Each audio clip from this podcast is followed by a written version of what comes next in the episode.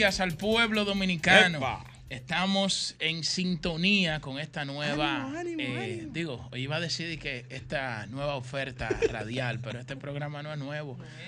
Eh, aunque siempre la dinámica que nosotros impregnamos todos los sábados es como nueva, ¿verdad? Eh, siempre intentamos inyectar y dar, hacer una, una propuesta con dinamismo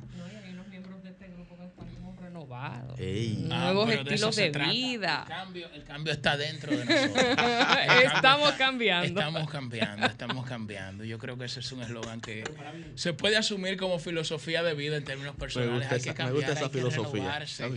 Claro, la esperanza tiene. Y el gimnasio, levantarse temprano. Que renacer. bueno, señores, hoy es sábado 13 eh, de febrero y qué mejor manera de celebrar este fin de semana de conmemorar el Día del Amor y la Amistad, mm. que estar aquí con este equipo que está casi completo ya. Vino poético. Del sol de los sábados. Ay, yo les traje unos chocolaticos para que rompan su dieta hoy. Bien, bien, bien. Lo vamos a repartir ahorita. aquí no gotró. Buenos días, Julio Alberto. Buenos días, Ernesto. Buenos días, Guarocuya y a los demás miembros del staff que eh, pues se están integrando tanto. No es que, un brownie vegano, un chocolate vegano. No, no, besito de Hershey, porque el Día del Amor y la Amistad hay que dar besito aunque sea de chocolate. Eh, ya que con el COVID y el distanciamiento no puede estarse uno abrazando mucho.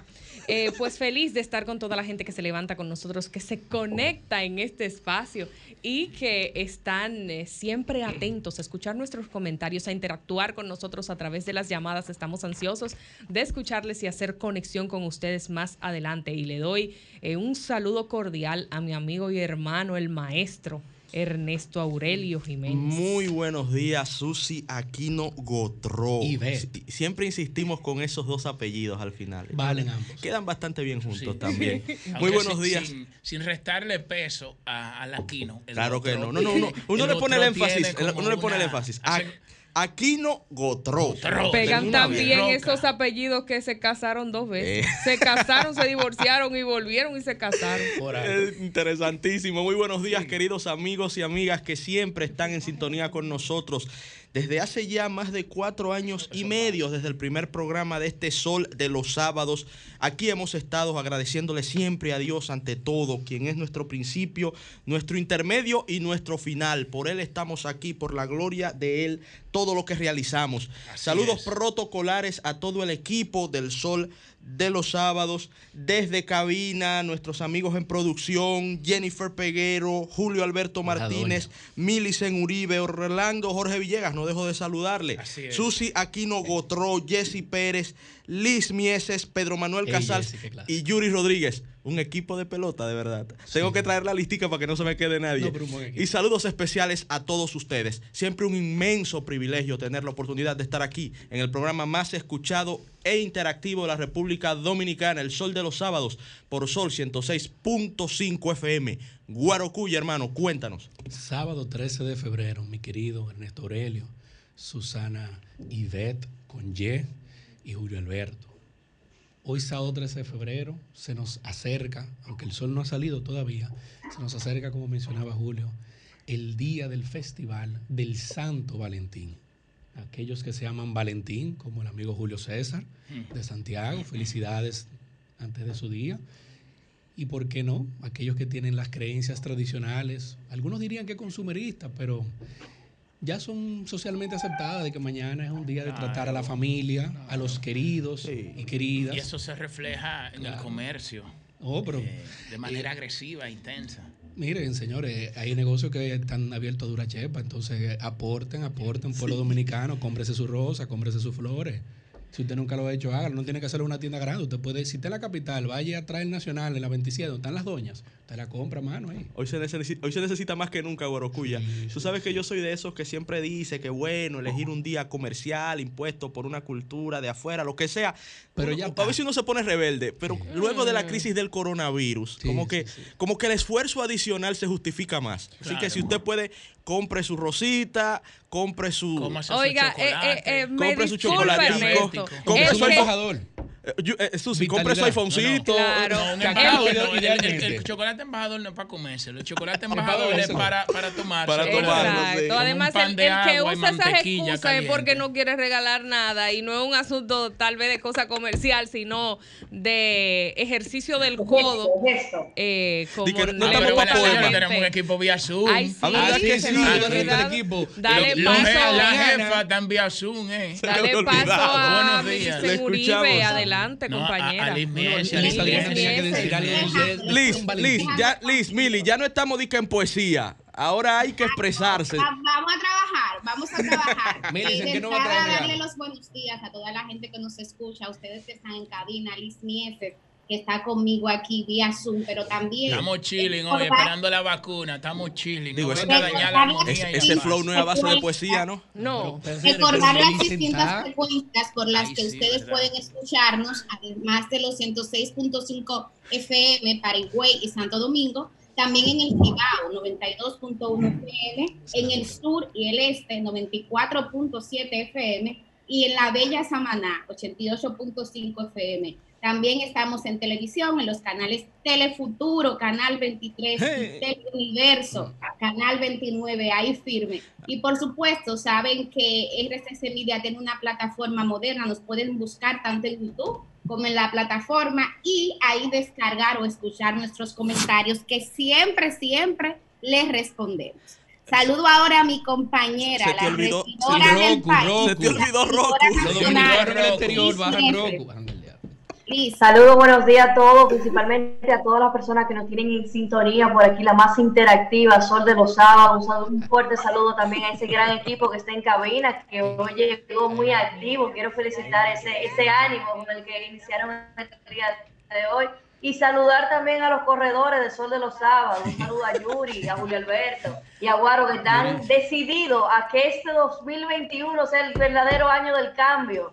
Ah, estamos, cambiando, lo hemos asumido como filosofía de vida. Hay como, un, señor, hay como un doble sentido. Julio Alberto. Señores, vamos, un ejemplo, señores, vamos a anunciar parte del contenido que tenemos para el día de hoy para pasar con las informaciones. Hoy hay dos filetes. Efectivamente, vamos a conversar en primer lugar con el doctor eh, Orlando Jorge Mera, ministro de Medio Ambiente y Recursos Naturales. Así es, vamos a hablar, a tratar algunos temas importantes con don Orlando Jorge Mera. Y también estará con nosotros Danilo Díaz, secretario de Asuntos Electorales del Partido de la Liberación Dominicana. Ustedes saben que el PLD escogió una fecha especial para celebrar... Eh, eh, la escogencia interna de los miembros del Comité Central. Que Debieron escoger otro día. El día de mañana. Debieron escoger otro día. Está muy fuerte San Valentín. Bueno, hace fila y calor. A las 8 de la mañana. Ya se daña a la mujer el pelo. Bueno, y eso obliga, ahora, eso obliga a que el proceso no puede tener ningún tipo de fallo. El proceso tiene que transcurrir de manera diáfana, de manera ordenada, tiene que prevalecer el respeto entre las personas que estén en las filas de votación. Eh, ojalá que no se presente ningún tipo de inconveniente, porque fíjate algo, Ernesto, Guarocuya, Susi, Mili y Liz y Pedro, donde quiera que esté. El PLD decidió escoger el mismo método de votación que se escogió para las primarias eh, eh, del 6 de octubre, que fue el sistema automatizado, con el apoyo de la Junta Central Electoral. Entonces, eh, es una apuesta, diríamos que arriesgada, pero bueno. Sí, la Junta estará apoyando, eso es importante. Ojalá, y que todo, ojalá y que todo el proceso salga bien y que puedan renovar la matrícula del Comité Central. Pero vamos a darle paso a Pedro eh, y luego continuamos el cuarto bate, Pedro Manuel Muy Casals. Buen día, pueblo dominicano. Pronto lo verán en el mirador a las 5 de la mañana, el cuarto bate. Corriendo con está bien, Llévate de eso. Muy buen día, pueblo dominicano. Y como Casalán, siempre, Casalán, Casalán. Dios de estar en vida y salud aquí en los micrófonos de la más interactiva con el Trintín de la radio. Que le estaba diciendo yo el otro día que vi un tuit de Ernesto Mm. dije, caray, pero ¿y, y cómo? Y ya van cinco años, Ernesto, que eh, estaba haciendo un live sobre la voluntad, la determinación de la comunicación mediática y, la comunicación gratuita. Y, coño, cinco años tenemos esta vaina gratuita. Señores, no, hay que dar un premio. Tú eres una figura hoy influyente. Oye, tú, eres una figura influyente hoy, por sol. no nos hagan decir, no, especial. No nos hagas recordar dónde tú estabas hace cinco años, en un canal muy amigo pero nuestro. Muy, muy a propósito, señores, del Día del Amor y la Amistad, Pedro, Pedro recuerda que realizamos este trabajo por amor. Ahora, yo tenía una conocida que me decía, una conocida, me mm. decía de esas del pasado, que con amor no se va al supermercado. Yo. ¡Ay! sabroso! interpreten eso, interpreten eso ustedes. Yo solo sé que no sé nada, sigamos. Vamos, señores, vamos. a iniciar, señores, nuestra eh, ronda informativa. A continuar, a continuar, porque ya iniciamos hablando del PLD. Iniciamos hablando del PLD, Millicent. Millicent, oh, para el de los sábados, Pedro. Mira, eh, eh, Julio, estábamos en salutaciones, pero ahora hay que entrar de manera formal a, la ronda informativa. Voy a permitir que nuestra compañera Liz Mieses la que inicie con la información que ella eh, mm. considere más relevante en esta, que ha sido una semana muy movida, tanto a nivel nacional como internacional. Muchísimas gracias. Yo creo que en base a la, a la informativa, antes que nada, tenemos que hablar y mencionar lo que va a pasar el lunes, que es lo que todo el dominicano ha estado esperando, que nuestro presidente Luis Abinader se refiera con referencia a cómo se va a vacunar en la República Dominicana, ya que se anunció que se compraron una cantidad de adicionales de vacunas, ah, precisamente las vacunas, famosas vacunas chinas, lo cual hemos visto mucho pro y contra aquí en la República Dominicana con referencia a eso. Y es muy importante este lunes que el presidente se refiera a eso y que se inicie verdaderamente la campaña que tanto hemos hablado aquí en Sol de los Sábados, que hay que hacer para vacunar a todo el dominicano. Y en Ecuador también.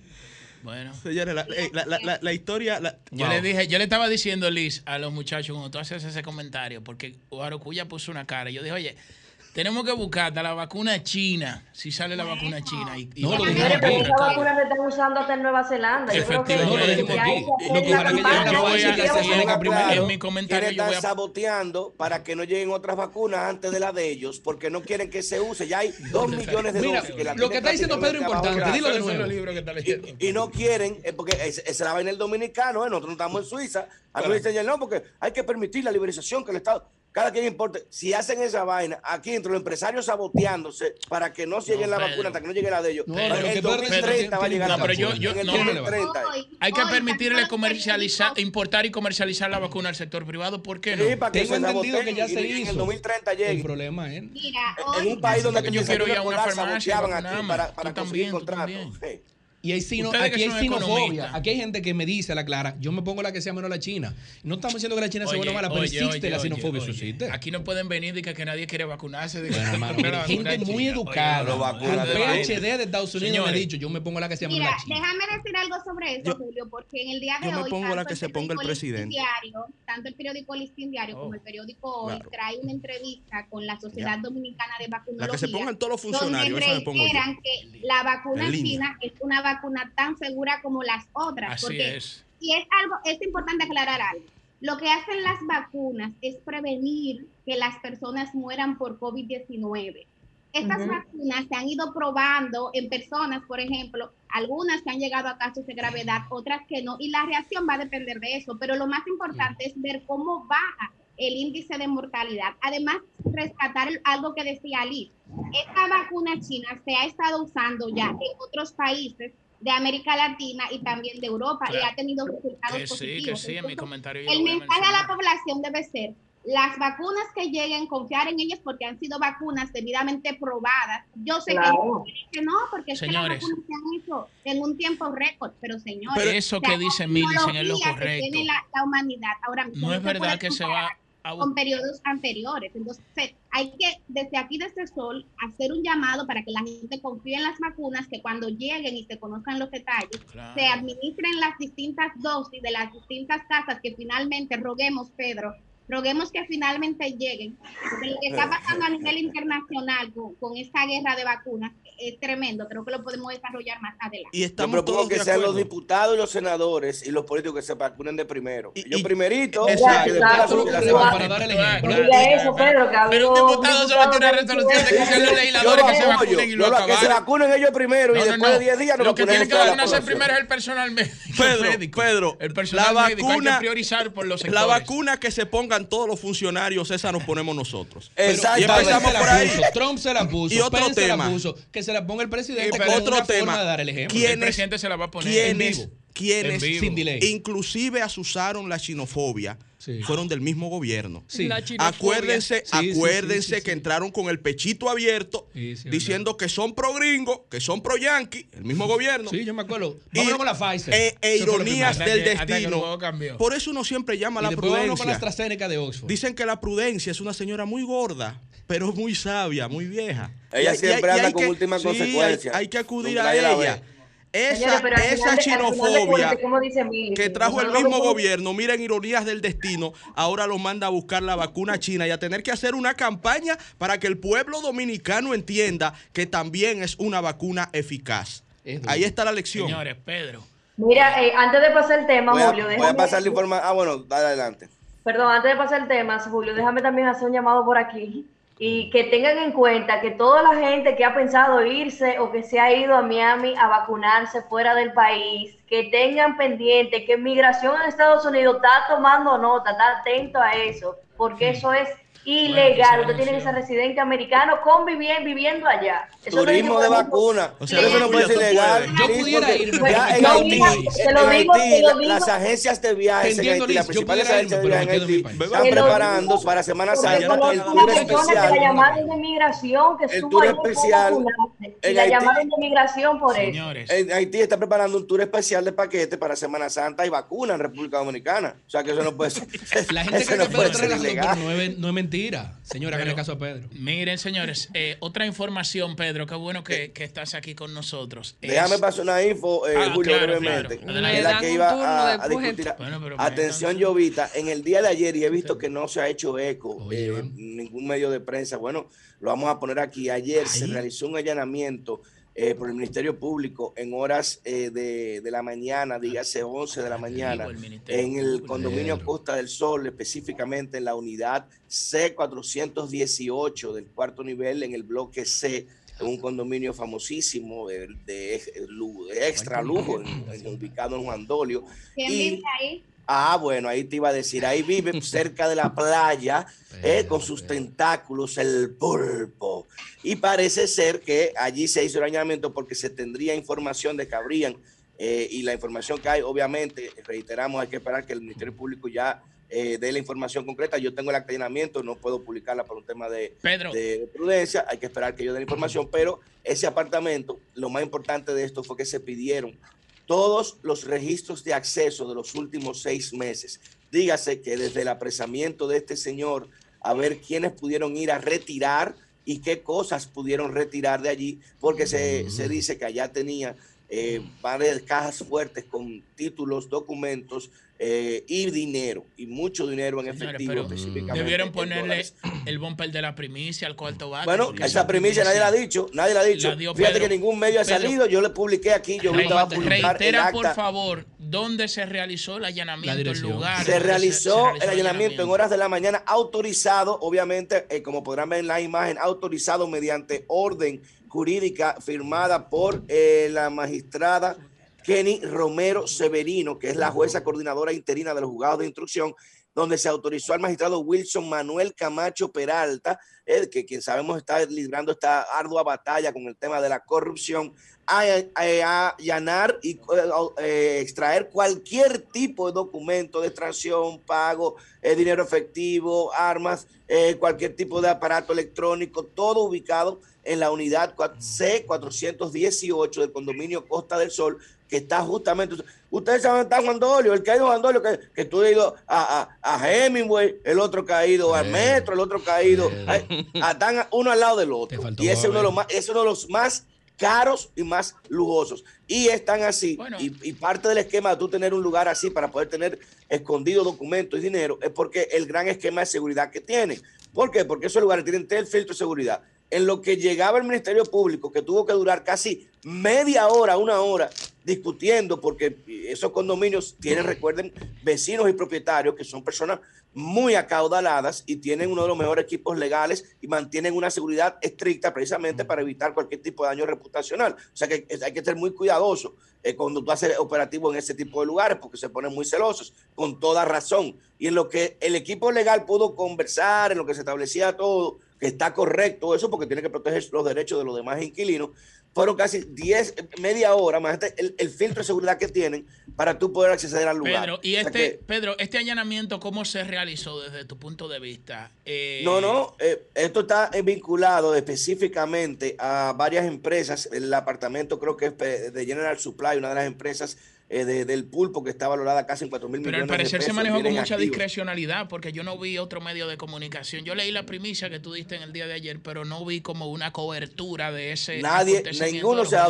Lo me imagino que es por la torre donde es. Tú sabes que cuando hay lugares así eh, eso se maneja eh, mediáticamente, ah, ponen un zipper, porque quizás el mismo dueño del periódico tiene un apartamento ahí y no le interesa de que se esté vinculando, de que en ese condominio se ha producido un allanamiento cuando sabe el daño reputacional que puede establecer de que diga, ah, pero aquí hay un narco, aquí hay un corrupto, oye, es un eh, daño terrible a ese tipo de, de lugares, pero una información que hay que decirla y no la hacemos, claro, bajo ningún concepto para dar el daño, sino para dar la información de que este señor si Juan no Medina, nosotros, la dará otro este medio. Este señor Juan Alessi Medina, de pasar en el año 2012 de vivir alquilado, que no tenía ni siquiera un apartamento propio, llegó a tener ahora un apartamento de casi 600 mil dólares con vista al mar, en nada más y nada menos en unos lugares más exclusivos de playa de la República Dominicana. Después de esta primicia de Pedro Manuel Casals, quiero actualizar em, lo que está aconteciendo en el juicio que se le sigue a Gabriel Villanueva por el asesinato de Andrea Celea. ¿Y cuándo va a En el día de ayer eh, otra médico forense, ya van dos médicos forenses que dan el mismo resultado y es que indican que el cuerpo de Andrea Celea, por las señales que tiene, no fue un eh, suicidio, sino que fue un homicidio. Por las características de cuando un cuerpo es lanzado, decían las dos médicos forenses que declararon en el tribunal, que eh, tenía sus extremidades intactas, porque cuando una persona se lanza, se tira de pies, se rompe las extremidades o en otras ocasiones puede tener el impulso de poner las manos para amortiguar la caída y no tenía estas características el cuerpo de Andrea Celea, así como también tenía signos de lucha y todo el que ha visto, eh, estudiado temas de criminalista o eh, de criminalística o por lo menos ha visto, aunque sea una serie, eh, se puede dar cuenta que cuando una víctima luchó por su vida, casi siempre en las manos, en las muñecas, muñecas tiene signos de lucha, de, haber eh, pues dado la batalla para no perder la vida. Estas fueron las declaraciones de las dos médicos forenses. Ayer también la hermana de Andrea Celea, Cesara Boisila, estuvo actualizando eh, de todo lo acontecido en sus redes sociales. Los juicios deben de saber son públicos, todo el que quiera ir puede asistir, también van los medios de comunicación y ella estuvo eh, quejándose de algunas declaraciones de la madre de Gabriel Villanueva, la señora Chantal Onona, quien eh, declaró que los medios de comunicación y todas las personas de la sociedad que han estado defendiendo la causa de Andrea, que es la causa de todas las mujeres que han perdido la vida a mano de sus verdugos, que eran borregos. Y calificó de borregos a todo el que defienda eh, este caso y que se haga justicia en este caso.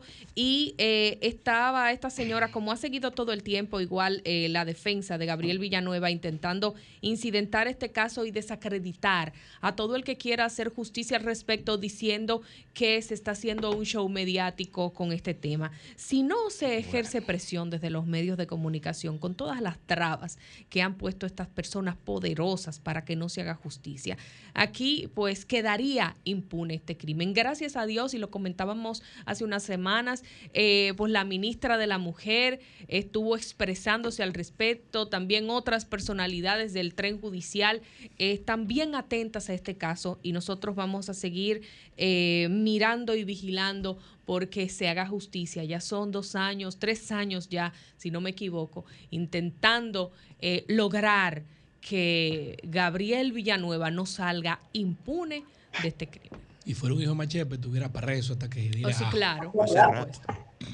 Bueno, yo quiero en mi turno eh, referirme también, bueno, primero reconocer y agradecer a Susi el seguimiento que desde un principio ha dado a este caso.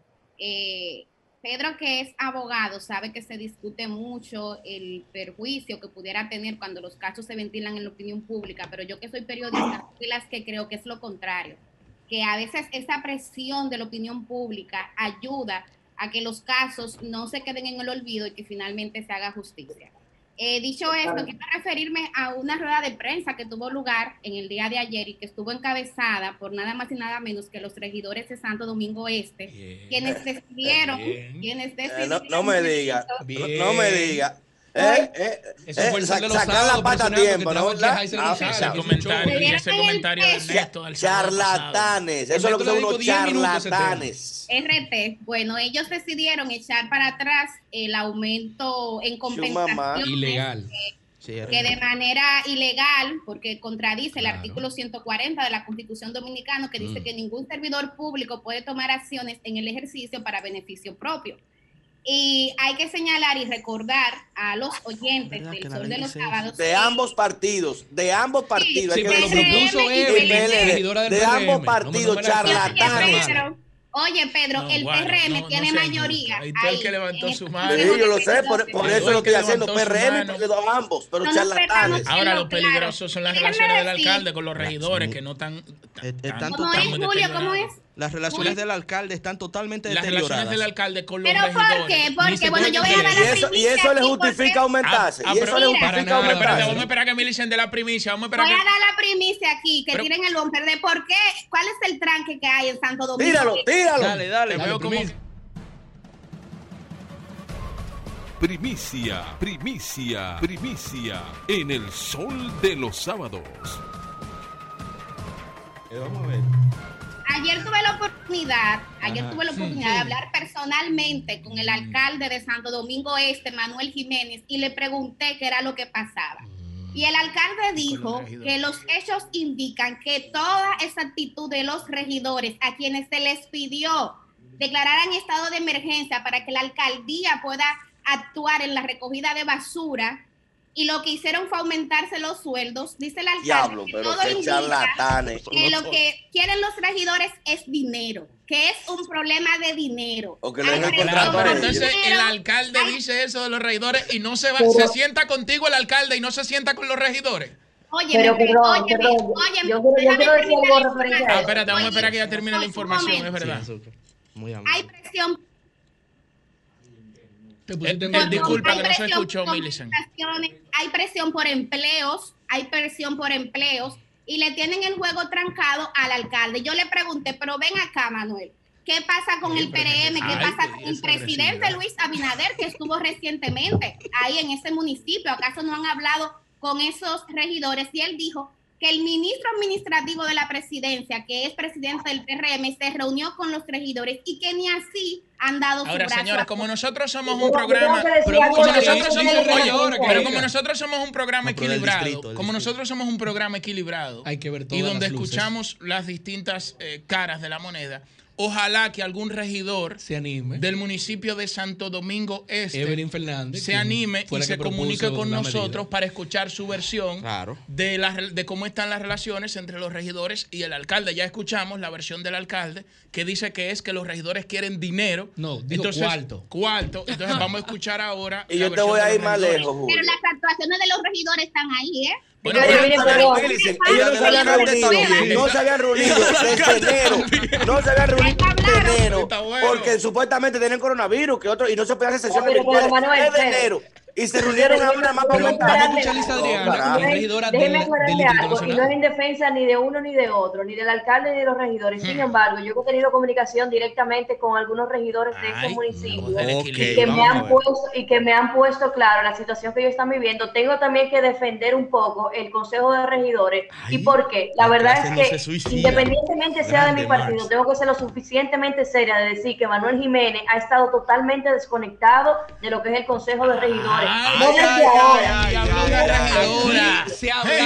Hay una realidad, señores, hay una realidad. Con referencia al tema de la basura ya, se envió una, un, estado de, un estado de emergencia dentro de la alcaldía con una licitación que no tenía los pliegos necesarios y obviamente te lo dice una regidora que yo particularmente tampoco hubiera levantado la mano ni para votar a favor ni para votar en contra si yo no veo la descripción completa de lo que se está aprobando. Y eso fue lo que me explicó una regidora de allá, de, de ese municipio. O sea que hay que oír las dos caras de la moneda. El asunto Yo, como está diciendo la gente de afuera, le tengo un aprecio enorme a Manuel, pero me consta de que hay una desconexión real entre el Consejo de Regidores y el alcalde de Santo Domingo es. Para yo cerrar, y no voy a hablar más por hoy, para yo cerrar mm. este tema, decir eh, dos cosas. Yo quiero decir algo sobre ese tema también, si es posible. Enfocar, voy Ernesto, enfocar este tema en un problema personal del alcalde y de los regidores para mí es incorrecto.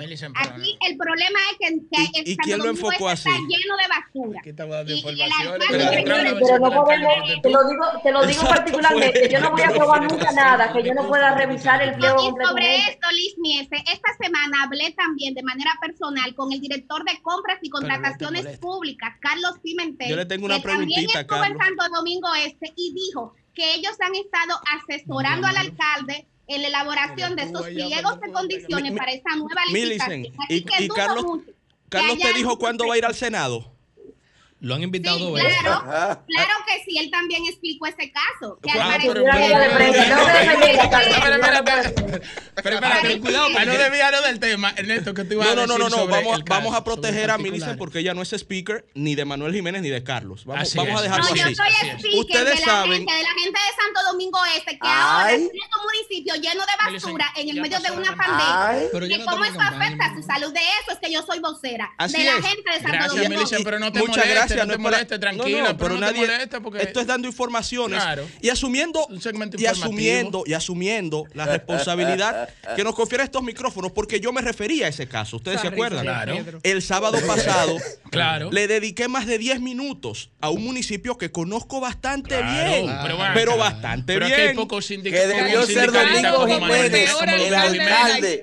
Manuel Domingo Jiménez Aquí hay pocos, pocos sindicalistas eh, como, como, como Domingo Jiménez que conocen, pocos municipalistas, tienen el dominio que tiene mi padre Domingo Jiménez y, algo se ha aprendido, algo se ha aprendido. Yo le dediqué casi 16 minutos a ese tema. Me consta. ¿Desde qué vista? ¿Desde qué punto de vista? Desde el punto de vista del ciudadano del que está padeciendo una gestión una gestión de alcaldía que va camino a ser la peor de la historia de Santo Domingo Este. Al ciudadano de a pie, al que anda caminando en los minas, que lo conozco bastante bien, al que anda caminando por la calle María de Arana, lo que le interesa es que se le recoja la basura. al que anda caminando, eh, eh, entrando por las Charles de Gola, ahí donde está el colegio Moraica, donde estudié yo cuando tenía nueve años, lo que le interesa es que se asfalten los terrenos que faltan todavía y que se recoja la basura.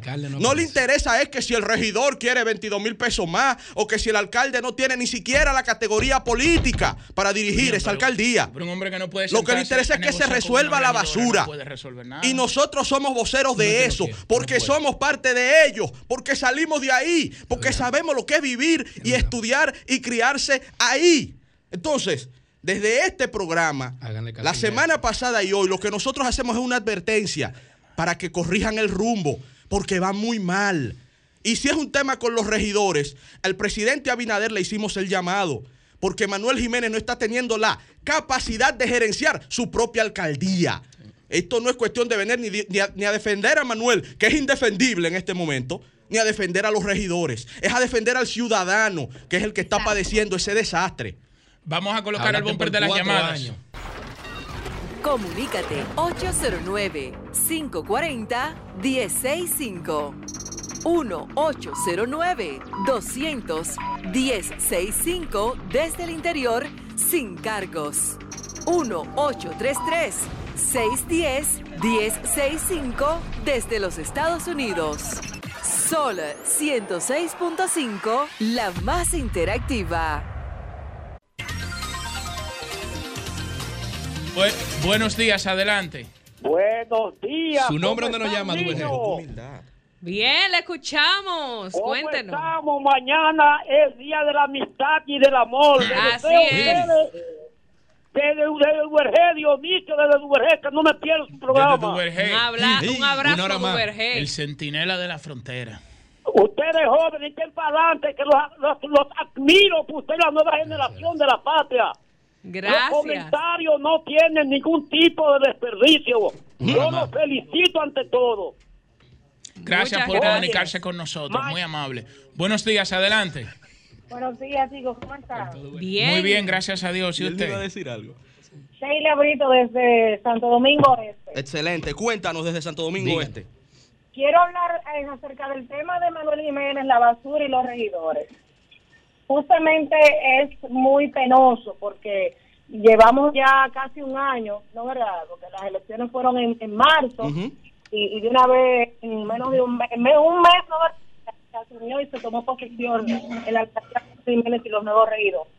El tema del sueldo es, es increíble cómo lo. Como del PRM se aumenta el sueldo con un tema de pandemia. Gracias a Dios ya eso le dieron para atrás. Pero el tema de la basura, eso es tanto en el municipio cabecera como en el distrito municipal San Luis. No se puede caminar por ninguna de las calles principales. Eso, en vez de, de, subir, de, de, verse limpia, de enaltecer el municipio, eso es lo que ha sido nefasto y lo que ha ido en decadencia nuestra comunidad. En cualquier calle, tú te vas por Mendoza, tú te vas por Toronja, tú te vas por Los Frailes, tú te vas por, por el Sánchez Isabelita y tú ves el cúmulo de basura lo puedes ver en cada esquina. Esos invernales, ese alcantarillado lleno de basura.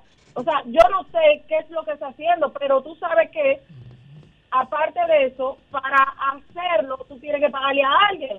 Él no le ha pagado a nadie tampoco para hacerlo. Yo no sé qué es lo que pasa con las licitaciones, con los contratos de, de los que están recogiendo la basura. No se le paga ni siquiera a los choferes de los que están recogiendo la basura. O sea, eso eso es un tema de doble vía. No es que simplemente no lo está recogiendo, es que él no ni siquiera le está pagando a esa gente. Hay un tranque, hay un tranque. Entonces, hay que, es obligado a referirse a esa situación. Sí, hermano, y, y lo repito, el presidente Abinader tiene que intervenir ahí. Buenos días, adelante. Buenos días. Si quiere nos habla y de dónde. De People. Adelante, hermano, está al aire. Esto suyo. De Boca Chica. Adelante, Boca Chica. Boca Chica. Eh, no solamente en Manuel Jiménez, también en Boca Chica estamos full de basura. El turismo está caminando por la basura en Boca Chica también, mm. con el alcalde Fermín Grito. Eh, salió de Corabo eh, sin agua, el municipio sin agua y fue alcalde. y ahora estamos nadando. antes no nos dio agua y ahora nos está dando mucha basura. Boca Chica está igual también gracias por comunicarse con nosotros. Ahí está su denuncia sobre la situación de Boca Chica. Buenos días, adelante. Buenos días y bendiciones a todos. Amén. Bendiciones para usted y todos. Amén. bendiciones del Señor. Un abrazo, querido, mi doña. Gracias, mis hijos. Que pasen un feliz día mañana y siempre. Que la pandemia no nos también. Tú sabes que yo me alegro que los regidores se harán para atrás. Porque aquí hay gente que ha ido a han ganado, ellos que han ido a buscarse lo suyo, no a trabajar por el país. Y eso se ve muy mal. Y un llamado a las personas que tienen tarjeta de solidaridad y ayuda, que escuchen las noticias. Se dijo que era una vez al mes, tres mil pesos, y que iban a ir desmontando. Que se dejen de estar llorando, todos necesitamos, pero nosotros tenemos que buscar los nuestros también. El gobierno no está obligado a mantener a nadie. Él nos está ayudando. Pues vamos a llevarlo suave, por favor.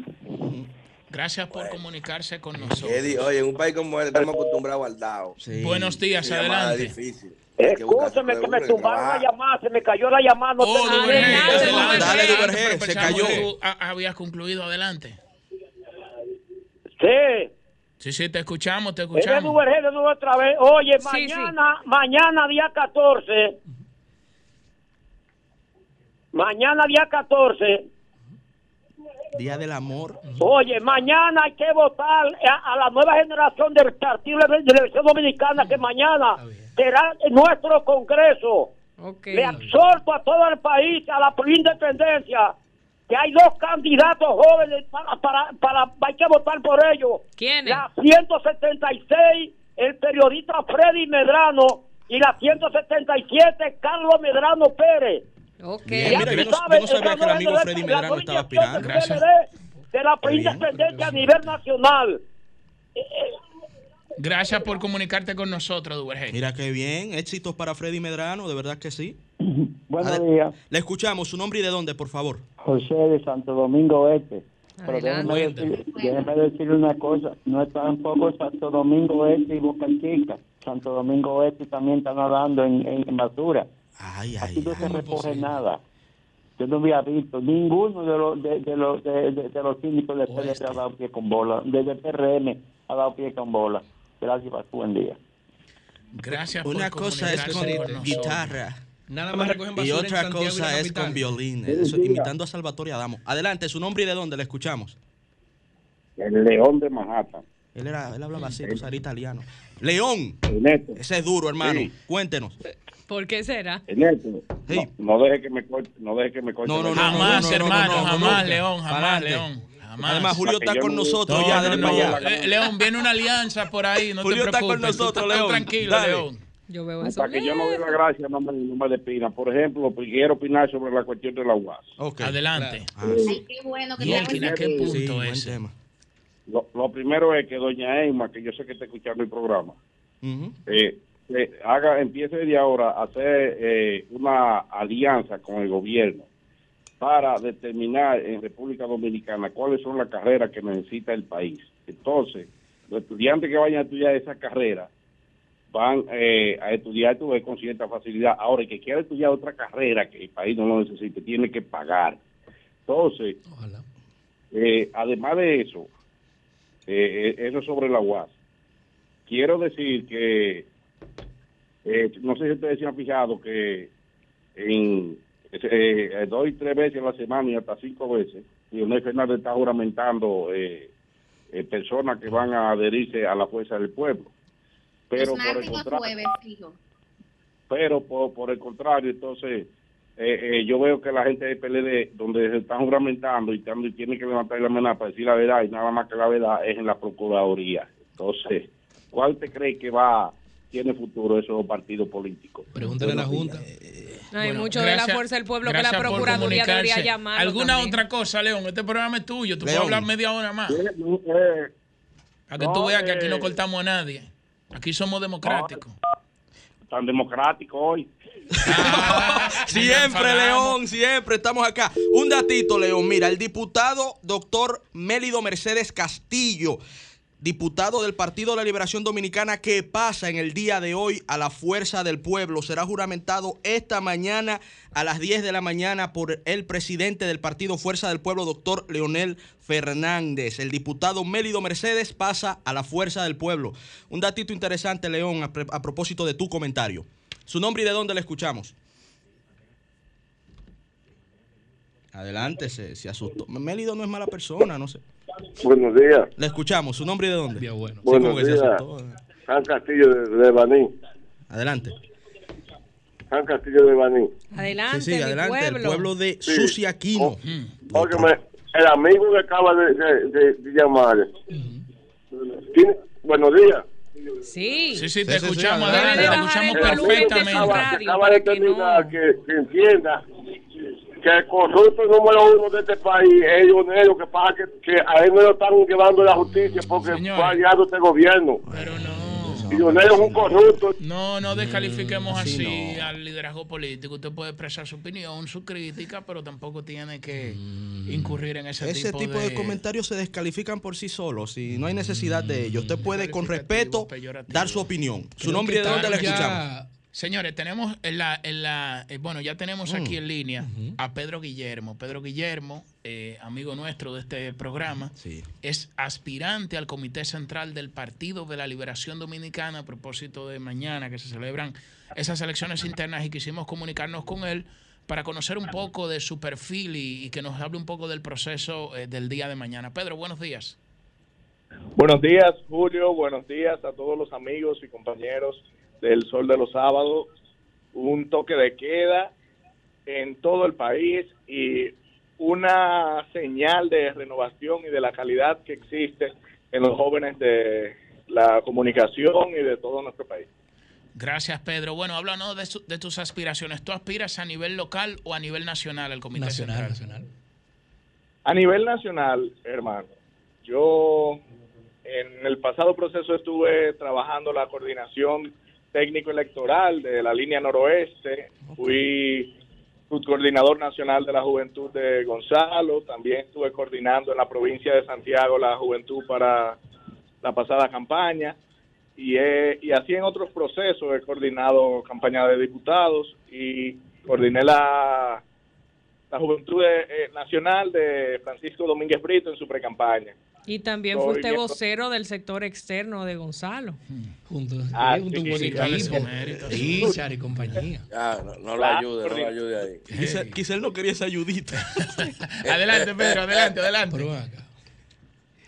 Sí, hermano, verdad este es un proceso que ha dinamizado toda la dirigencia del Partido de la Liberación Dominicana, que ha dado a conocer muchas caras frescas, muchos jóvenes comprometidos y, y la señal de renovación y de calidad en el partido.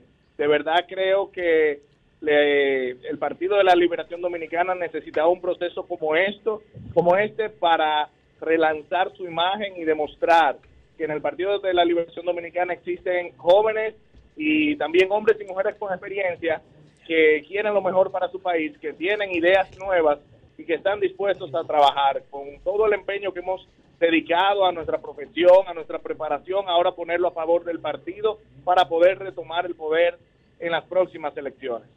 Pedro Guillermo Almanza de Santiago, vas por lo nacional. ¿Y cuál es tu número?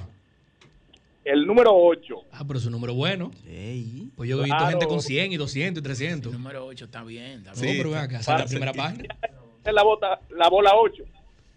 sí. Bueno, eh, Pedro, eh, brevemente, entonces... Eh, Julio, perdóname, Pedro, de, Pedro, aunque no te conozco, dame decirte que tienes el número ganador. Ese fue el mismo número de mi boleta. Ah, no, un clavo pasado, no, un clavo pasado, es un clavo pasado. Regidora, yo soy el número 8 aquí.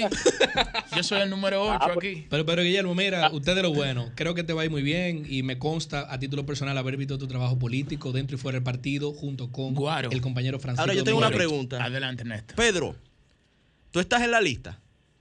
¿En qué lista? No hay lista. En la lista. Bueno, está en la lista de los aspirantes oficiales. En la, lista de los comités políticos. ¿Y hay lista No, no, no, espérate, espérate. Son 22 números. Tú escuchaste a Deli Cerame que se estaba quejando por algo, habrá que ver. Deli, se levantó con el pie izquierdo. Deli sabe hasta lo que no ha pasado. La lista que él debe tener son algunas proyecciones de en cuanto a las votaciones si entiende que él va a salir. Antes de cerrar, de, terminar con Pedro, irnos a la pausa. Pedro, mañana eh, algunos detalles del proceso, a qué hora inicia la votación, qué se espera, cuándo tendrán los resultados y cómo está organizada la, diríamos, las elecciones de mañana.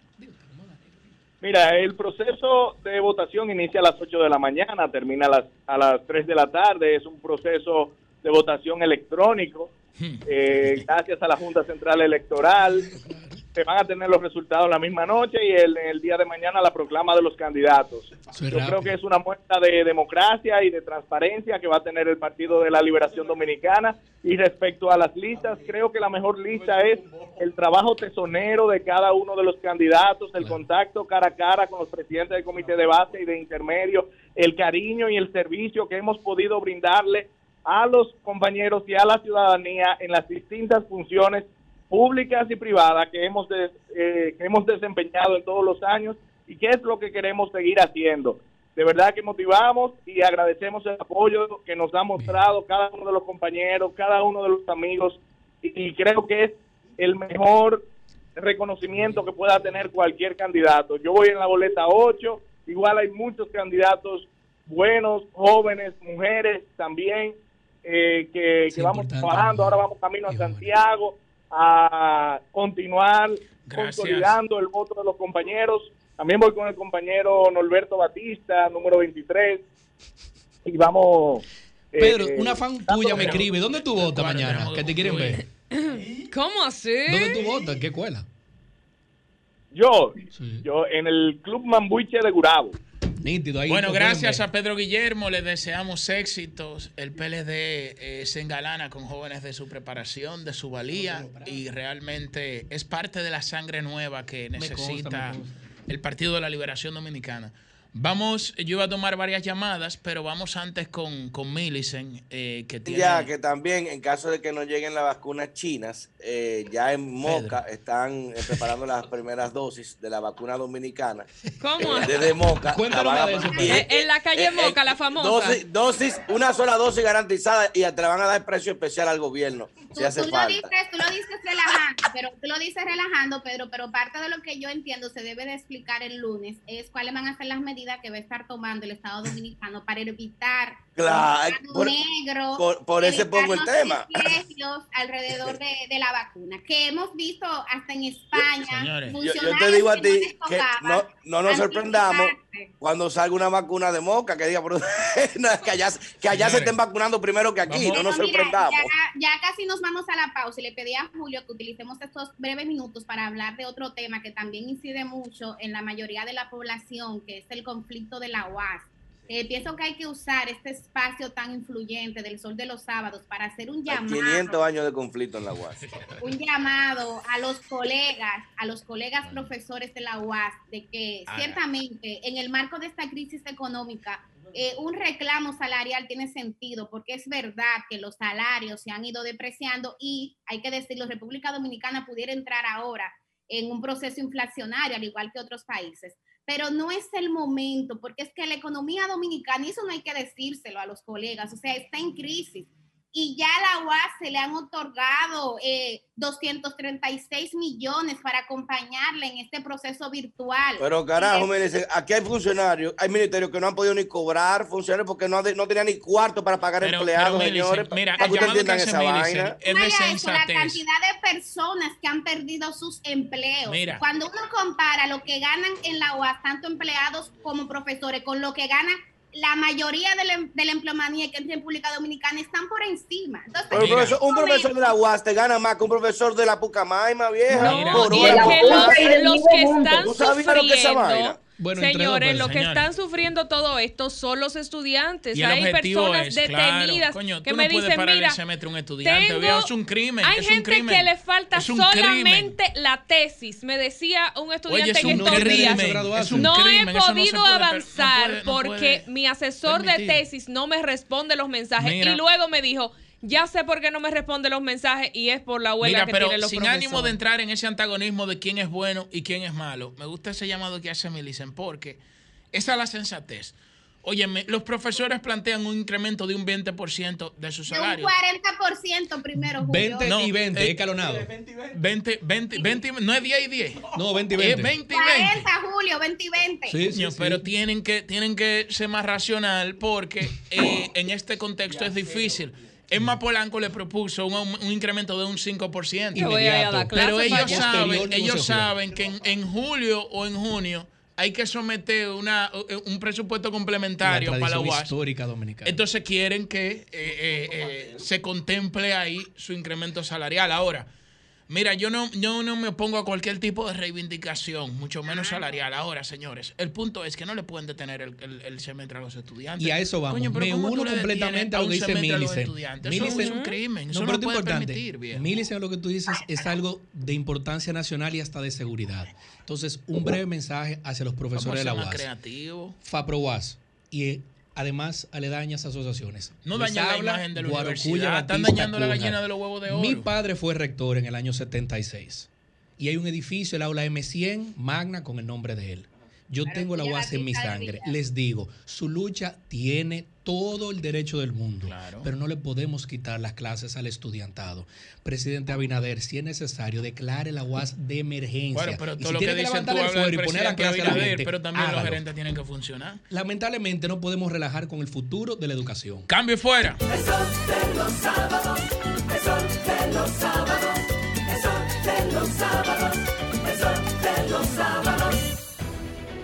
Sol 106.5, la más interactiva. Una emisora RCC Miria.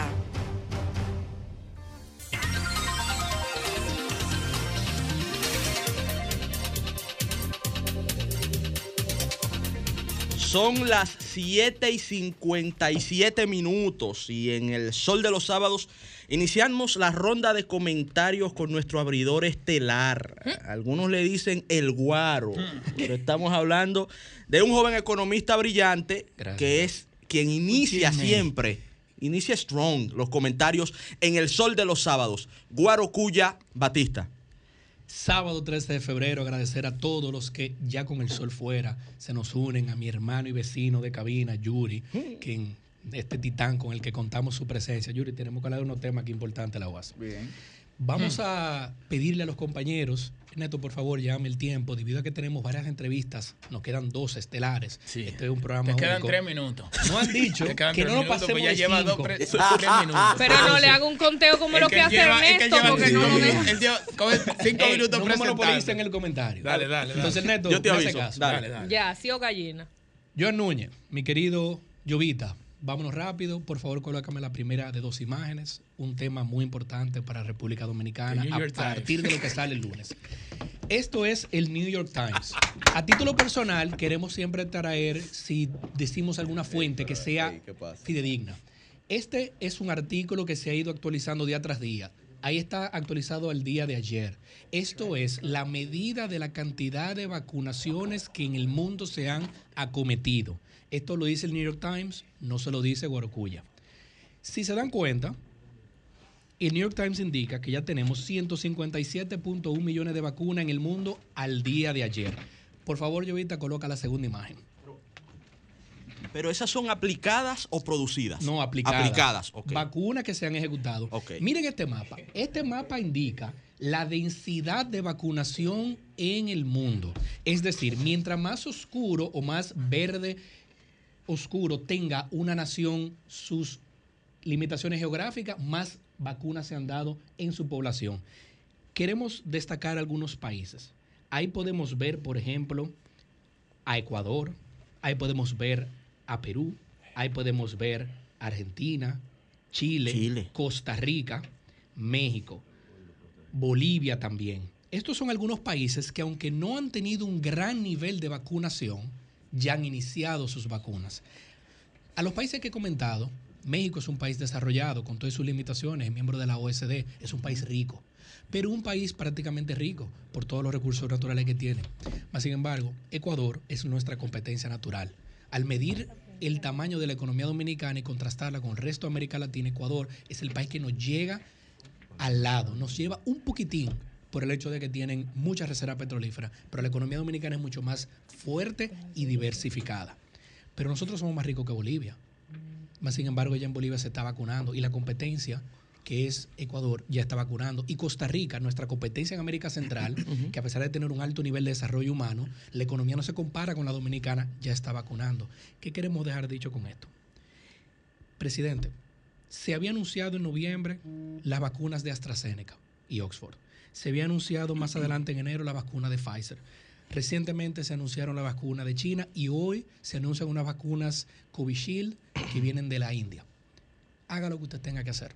Esto va más allá de una preferencia política, partidaria o de color. Pero la República Dominicana no se puede quedar atrás. La semana pasada mostramos un mapa de The Economist en el cual indica que la República Dominicana se estima va a tener vacunación masiva, es decir, la mitad de la población más uno, cuando menos vacunado, a mediados de 2022. Y aquí estamos viendo que nuestra competencia, Costa Rica, Ecuador, Bolivia, ya está vacunando, aunque sean dos vacunitas que hayan hecho. ¿Qué queremos haber dicho con esto? La República Dominicana es un país muy, muy poderoso en contra de esta competencia natural que tenemos. Tenemos muchos pilares de desarrollo y el país ha aguantado a duras penas la economía. No podemos permitir que se nos vayan delante. No es posible que Costa Rica, que Ecuador y Bolivia que solamente Ecuador tiene un poco más de recursos que nosotros, ya estén vacunando y nosotros todavía aquí no lo sepamos bien. Entonces, presidente, haga lo que usted tenga que hacer. Declare, si usted necesita una ley de emergencia completa, entiendo el problema político. Pedro me comentó que se iba a referir más a eso y me acuerdo que la primera dama se refería a un tema de naciones poderosas y que se habían acaparado la vacuna le creo, todo eso es cierto. Y es por ende que no debimos de concentrarnos en una sola fuente de vacuna en noviembre. Ya se han ido ampliando. Cojamos la que sea. Hasta la de Moca que dice Pedro que se va a hacer. Sí, sí, sí, ese. Empero, yo no sé lo que hizo Ecuador, yo no sé lo que hizo Costa Rica, yo no sé lo que hizo Perú, México, yo no sé lo que hizo Chile, Argentina y Bolivia, pero ellos están vacunando. Y la República Dominicana tiene tanto o más poder económico y futuro por delante que estos países. No dejemos que América Latina se nos coma los caramelos. Esto tiene mucho, mucho peligro potencial para el sector turístico, puesto más adelante, cuando The Economist y New York Times digan, ya en Costa Rica vacunaron masivamente, pero en Dominicana no. Aquí la gente lo va a pensar dos veces antes de permitirle a sus gobiernos que vengan para acá. Y con esto vamos concluyendo. Pueblo dominicano, existe fobia a la vacuna china. Es un tema geopolítico. Ah, que yo prefiero la americana. Entendemos, aquí se ha dicho de manera jocosa, pero es correcto, es menester enfatizarlo. los líderes dominicanos. Oye, cuando mañana esté esa vacuna china aquí, aquí todo el mundo se va a vacunar. A eso vamos. Los líderes dominicanos, no solamente los políticos, los líderes religiosos, los líderes empresariales y de sociedad civil, todos deben de dar el ejemplo. Aquí lo lógico, como ha pasado en Estados Unidos y también pasó en Costa Rica, que comenzó a vacunar, es que se haga un desfile en el Palacio Nacional y ahí se vacuna el presidente, ahí se vacuna la vicepresidente, ahí se vacunen cinco empresarios, se vacuna el, arzobispo, ahí se vacuna la sociedad civil y, ¿por qué no? Algunos también de nosotros, comunicadores. No, no, ellos primero. Pero se dé el ejemplo. Evidentemente, se dividirá la población, se hará un énfasis en las poblaciones que están en mayor peligro, por edad, por trabajo, el equipo médico, entre otros. Pero hay que dar un ejemplo. Hay que dar un ejemplo. Y que sea en vivo, no una fotico, que sea en vivo, no cortado, sin delay. Por los dominicanos, con esto concluimos. No es posible que Ecuador se nos vaya adelante. No es posible que Costa Rica se nos vaya adelante. Bolivia, por Dios, Bolivia. Esta es la República Dominicana, la tierra de Duarte Sánchez Mella y Luperón. Aquí podemos. Presidente, le deseo de verdad lo mejor porque es por el país completo. Haga lo que usted tenga que hacer. Pero vacúnenos a todos. Llovita, cambio fuera.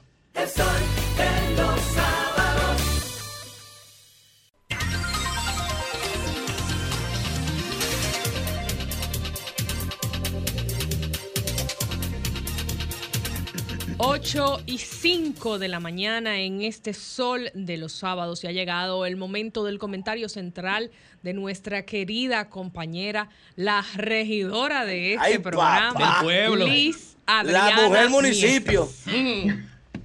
Me gustó esa, Pedrito. la mujer maravilla, la mujer municipio. Muchísimas gracias y siempre agradecida de todas las personas que nos siguen por todas las vías de RCC Media, tanto YouTube, todas las redes sociales, eh, la radio, y agradecer poder tener la oportunidad de expresar cualquier comentario por esta vía. Miren, yo creo que tenemos que hacer un análisis, cada ciudadano, todo el mundo, de ver que lamentablemente la situación que vive el mundo con el tema del coronavirus nos ha cerrado de nosotros también ver las cosas buenas que está pasando aquí en la República Dominicana y ver que, por ponerle un ejemplo, por primera vez en la República Dominicana, señor, el gobierno hará cumplir y respetar la ley de presupuesto nacional al transparentar las contrataciones públicas. Nunca se había visto lo que, lo que vamos a ver a partir del lunes. El tesorero nacional, Freddy Correa, anunció a toda la ciudadanía que se van a observar todas las transacciones del gobierno que preside Luis Abinader. Y eso es algo que siempre me he referido, de que lamentablemente un tema neurálgico para la República Dominicana son las compras y contrataciones. Miren hoy lo que vivimos, lamentablemente, con diferentes eh, personajes, diferentes personas que han tenido temas directamente con, con, lo que es compra y contrataciones. Y es importante decirle a todos los ciudadanos y que la gente sepa que a partir del próximo lunes el gobierno va a publicar toda la información sobre los pagos realizados en cada institución a los suplidores y contratistas, en cumplimiento de esas iniciativas de transparencia de Estado. Lo dije en un comentario en, días anteriores con referencia a la directora de Ética e Integridad del Gobierno, doña Milagros Ortiz Bosch, quien expresó que las publicaciones de más de 10.000 operaciones de pagos estarán a partir del próximo lunes. Eso es un paso a favor de la democracia dominicana, señores, que todo el ciudadano dominicano tenga acceso a ver quién suple, quién vende, quién compra y qué compra el Estado dominicano. Y creo que es un, paso muy a favor de todos los dominicanos poder tener ese detalle de las cosas. Eso nos va a transparentar, porque al final de cuentas nosotros como país necesitamos que la transparencia sea al 100% para evitar todos los temas de corrupción que lamentablemente estamos viviendo el día de hoy. En otro sentido, también quiero aprovechar para felicitar la gestión, cómo se está manejando el director de Promesa Cal. Señores, Promesa Cal, o farmacias, o mejor conocida como Farmacia del Pueblo, ha sido una institución que lamentablemente en gestiones pasadas no se desarrolló al 100% como el dominicano esperaba. Y hay que reconocer que ahora el mando de Adolfo Pérez ha dado un cambio, un giro 380 grados. ¿Y por qué, señores? Lo primero que pasó esta semana fue que se inauguró una farmacia del pueblo que va a beneficiar a 20 comunidades del Distrito Municipal de Hierbabuena, en la provincia de Mayor. Y también reconocer que gracias a esta gestión se han identificado el porqué del fallo que había en Promesecal. El, el licenciado Adolfo Pérez dijo en la semana pasada que gracias a un cambio que hubo con relación a lo mismo que estamos hablando, una licitación de cambio del sistema que actualizaba los medicamentos, se cambió de un sistema excelente a otro que no llega ni siquiera al alcance de una hoja Excel, han podido detectar la actualización de los mismos y ver que estos medicamentos estén en tiempo real de lo faltante y de lo que necesitan llevar a cada uno de ellos. Yo creo que nosotros tenemos que ser eh, ecuánime y ver las problemáticas que existen en el país, pero también ver como ciudadanos que somos las realidades que estamos viviendo, las cosas buenas también hay que verlas criticar lo malo, pero ver las cosas buenas. Por eso aprovecho y felicito a Adolfo Pérez por la tremenda gestión que está haciendo con la farmacia del pueblo y siempre saludar la iniciativa del presidente Luis Abinader con referencia a la transparencia que tanto necesita la República Dominicana. Eso merece más que un aplauso, poder ver todo el que compra, todo tipo de licitación, quiénes son los suplidores. A partir del lunes será una realidad en la República Dominicana. Cambio fuera. El sol de los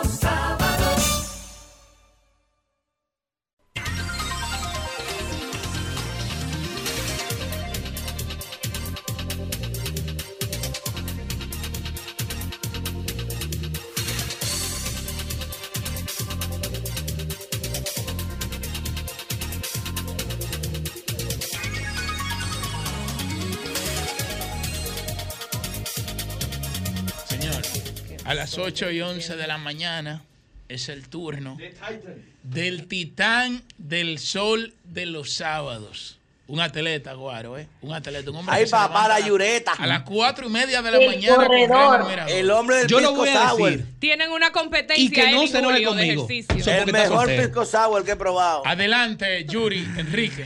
Bueno, muchísimas gracias compañeros y compañeras. Miren, hoy eh, vengo light, por así decirlo. ¿no? 257, voten por Yuri mañana. Simplemente quiero... ¿Es verdad? 257. Sí, sí, sí, es el, es el número. Simplemente quiero hacer eh, una especie de exhortación para el día de mañana, que son las elecciones internas del Partido de la Liberación Dominicana al Comité Central. En ese sentido, antes de eh, promover algunas candidaturas que entiendo que son las más eh, potables y prudentes para este proceso, para este proceso, pues eh, quisiera hacer un comentario sobre eh, los empresarios y los bares de la zona colonial, que eh, me he comunicado con algunos de ellos y algunos de ellos se han comunicado conmigo y me han dicho que por favor comunique a las autoridades que a la zona colonial se le dé el mismo trato que se le está dando a las zonas turísticas del país. Porque aproximadamente el 70% de los espacios, de los lugares de esparcimiento, no solamente bares, sino restaurantes, eh, sitios en los que usted se sienta que se comparte el arte y la cultura, pero que también usted va y, y comparte un rato, ¿no? Pues están quebrando, están quebrando y no hay posibilidad alguna de que esos espacios, de que esos comercios puedan salir de esa quiebra. Yo creo que debemos de ver ya eh, eh, la visión económica desde un punto de vista, desde una perspectiva distinta y distante hacia como ya lo hemos hecho. Dejo esta exhortación aquí porque eh, esto puede reventar, ¿no? Puede, puede salir y puede generar algún tipo de estallido en el que los empresarios de la zona colonial pues entiendan que el trato que se le está dando de parte de las autoridades es sumamente desfavorable. Miren, el día de mañana son las elecciones del Partido de Liberación Dominicana. Han habido una serie de procesos dentro de este tiempo que, bueno, uno, uno lo mira y hay, que, y hay que saber entenderlos, desde impugnaciones hasta llevar al Tribunal Superior Electoral estas realidades y como vimos el Tribunal Superior Electoral falló a favor del Partido de Liberación Dominicana para que pudiera celebrar sus elecciones este próximo domingo. Yo creo que el PLD necesita muchas cosas, pero sobre todo necesita generar una cultura de democracia interna en el propio partido. Necesita generar una actuación apegada a la transparencia para cumplir con los reclamos sociales. Y necesita sobre todo tener la capacidad de acercarse a todos los sectores de la sociedad por igual. Ahora bien, el problema del PLD, la situación del PLD actualmente, no es el mensaje, no es la retórica, no es la línea discursiva que lleva, sino los mensajeros. Es decir, no es el mensaje, sino los mensajeros, que deben de contar con suficiente credibilidad frente a la sociedad para que la sociedad lo pueda aceptar por lo menos, aunque no comparta lo que se está diciendo, pero que por lo menos pueda aceptar a esas personas. Y eso es muy importante que mi partido lo tenga claro. Yo aquí no estoy denostando la labor de nadie, no estoy diciendo que lo que, que lo que se ha hecho es negativo, nada de eso. Ahora bien, hay una realidad, y la política se nutre de realidades, y hay una realidad que es que muchos de los actores tradicionales del PLD están desprestigiados y deben de eh, comenzar un proceso de generar confianza nueva vez en la sociedad para ver si pueden salir a hablar. Pero hay otros actores que son los que el PLD se tiene que enfocar ahora mismo para utilizar, para llevar los mensajes. Insisto, el problema del PLD no son los mensajes, sino el mensajero, sino los mensajeros. Aquí los presidentes de circunscripción, los presidentes municipales, los presidentes provinciales que se vean atacados por cualquier caso que, que, maltrate la ética peledeísta, tienen que ser retirados del cargo, lamentablemente. Lamentablemente, para que el PLD pueda salir de, de donde está. Yo sé que, es difícil. Yo como abogado conozco la presunción de, inocencia, mm. conozco el debido proceso. Yo lo sé. Pero el tribunal que juzga las conductas en las redes y en los medios no cree en nada de eso. Ya mi partido sabrá qué hacer, pero no creen en nada de eso. Y es importante que lo sepamos. Miren, el día de mañana yo quiero exhortar la votación por diversas personas, pero la primera que quiero exhortar, y no es porque sea mi padre, no es porque sea mi padre, pero debo de hacerlo porque tengo un compromiso moral con la actuación también correctamente moral que él ha tenido. Miren, en el año 2014, Yuri Pascal Rodríguez Santos fue designado mediante decreto en una eh, institución pública del Estado para dirigirla. 119 funcionarios más fueron designados con él. De esos 119 funcionarios, solamente 19 cumplieron con el plazo de la ley para la declaración jurada de bienes. Dentro de esos estuvo Yuri Rodríguez, cumpliendo la ley y actuando apegado a la transparencia. Ese tipo de actores es que necesita el PLD. Y por eso, por el ejemplo que ha dado, tanto en su militancia partidaria, política y como funcionario. Por ese ejemplo, yo creo que la militancia del PLD debe abocarse mañana a votar por él y por los perfiles y por los perfiles que encajen en esa realidad. Él es el 257. Pero hay una serie de compañeros que yo quiero que, Por lo nacional. Por lo nacional, correcto. Pero hay una serie de compañeros que yo quiero también que apoyemos. Eh, y con esto voy concluyendo. El compañero Johnny Pujols. Se lo merece. pasado. El compañero Michael Matos. Otro clavo pasado. El, la compañera Erinia Peralta. Otro clavo pasado. Claro. El compañero Pedro Guillermo que llamó aquí. Llamó aquí. Ahora, pero te faltan mujeres después de Erinia. Sí, pero yo, yo Ah, terminé. sigue, sigue, sigue. Yo terminé mi sigue. comentario. Sí. ¿Tú quieres comentar por mí? ¿Tú quieres comentar por mí? Ah, pero sigue, sigue, ¿Eh? porque te Sí, falta no, gente. pues si tú te por mí. falta gente. ¿Eh? Te falta gente. Me van a faltar muchísimos, pero quiero mencionar algunos que yo entiendo que van a sumar calidad eh, y cualidades al Comité Central del PLD, Juan que es lo que más necesita. Juan Ariel Jiménez. Claudia 140. Rita. Claudia Rita. La. Daniel Santos. Daniel Santos. Grisanti Cosme. Leonardo. Leonardo Grisanti. Leonardo Grisanti. Así es. Domingo Eh, yo, yo exhorto que en la circunscripción número uno del Distrito Nacional votemos por el número 10, que es Jorge Juan Félix Pacheco. Muy bueno. Duro. Por el número 10, que es Jorge Juan Félix Otro Pacheco. clavo pasado. que esperemos que eh, con la gracia de Dios también esté en el, en el comité central, al igual que Ariel Gutiérrez Y Richard Medina. y, Y Richard, Richard Medina. Medina. Hay una serie de 175. compañeros y compañeras, se me van a quedar muchísimos, pero... Guarocuya Batista. No, no, No, ese no, ese no. Ese todavía no, ese todavía. Ese más adelante, ese está en otros perfiles empresariales.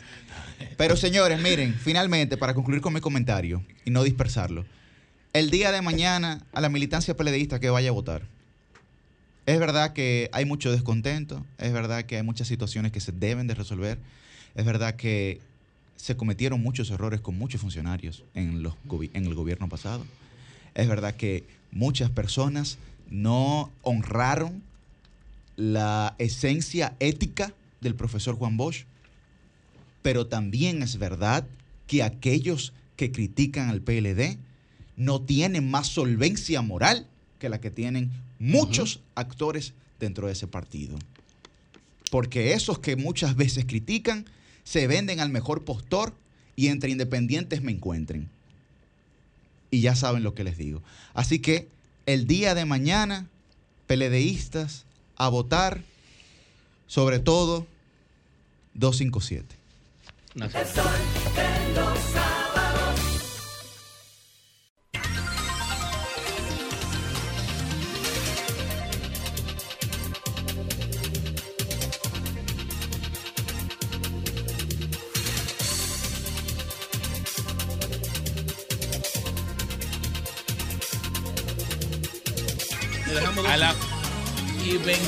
21 de la mañana es el turno de la Y versión. 20, no me le quito un minuto. Mira, te está quitando un minuto. Susi Aquino Gotró. Y Eh, lo vi en Susi, estos Susi, días. aquí vi un me está- video de aquí- Susi rapeando. Aquí me están escribiendo todos los compañeros ya que diga todos los números. Que diga todos los números. Sí, sí, sí, sí. Pero el Ay, número ay, de. Susi, que diga. No, no, Susi no, los puede compañeros mandar los números de la 829, hora. No, yo- yo voy y a ir y menciona- yo voy a ir mencionándolos durante el programa para que lo, lo vayamos viendo. Pero Pero, dije. pero bueno, ahí el compañero Milton Reyes 243. a Y nacional. unos cuantos porque yo te ayudé. Pero Diste unos cuantos porque yo te ayudé. lo Julio, tú eres Pero vamos, Julio, ¿tú vamos, vamos a las Nada, 8 y no, no. 21 de la mañana. Chanel Rosa turno- 2, 264. Otro Chanel clavo- es es un bueno. clavo Que, no, pasado. que mira, que no tengo el honor de conocerlo personalmente. Entre, estaba pero- en el entre los 41. mejores, porque hay muchos buenos.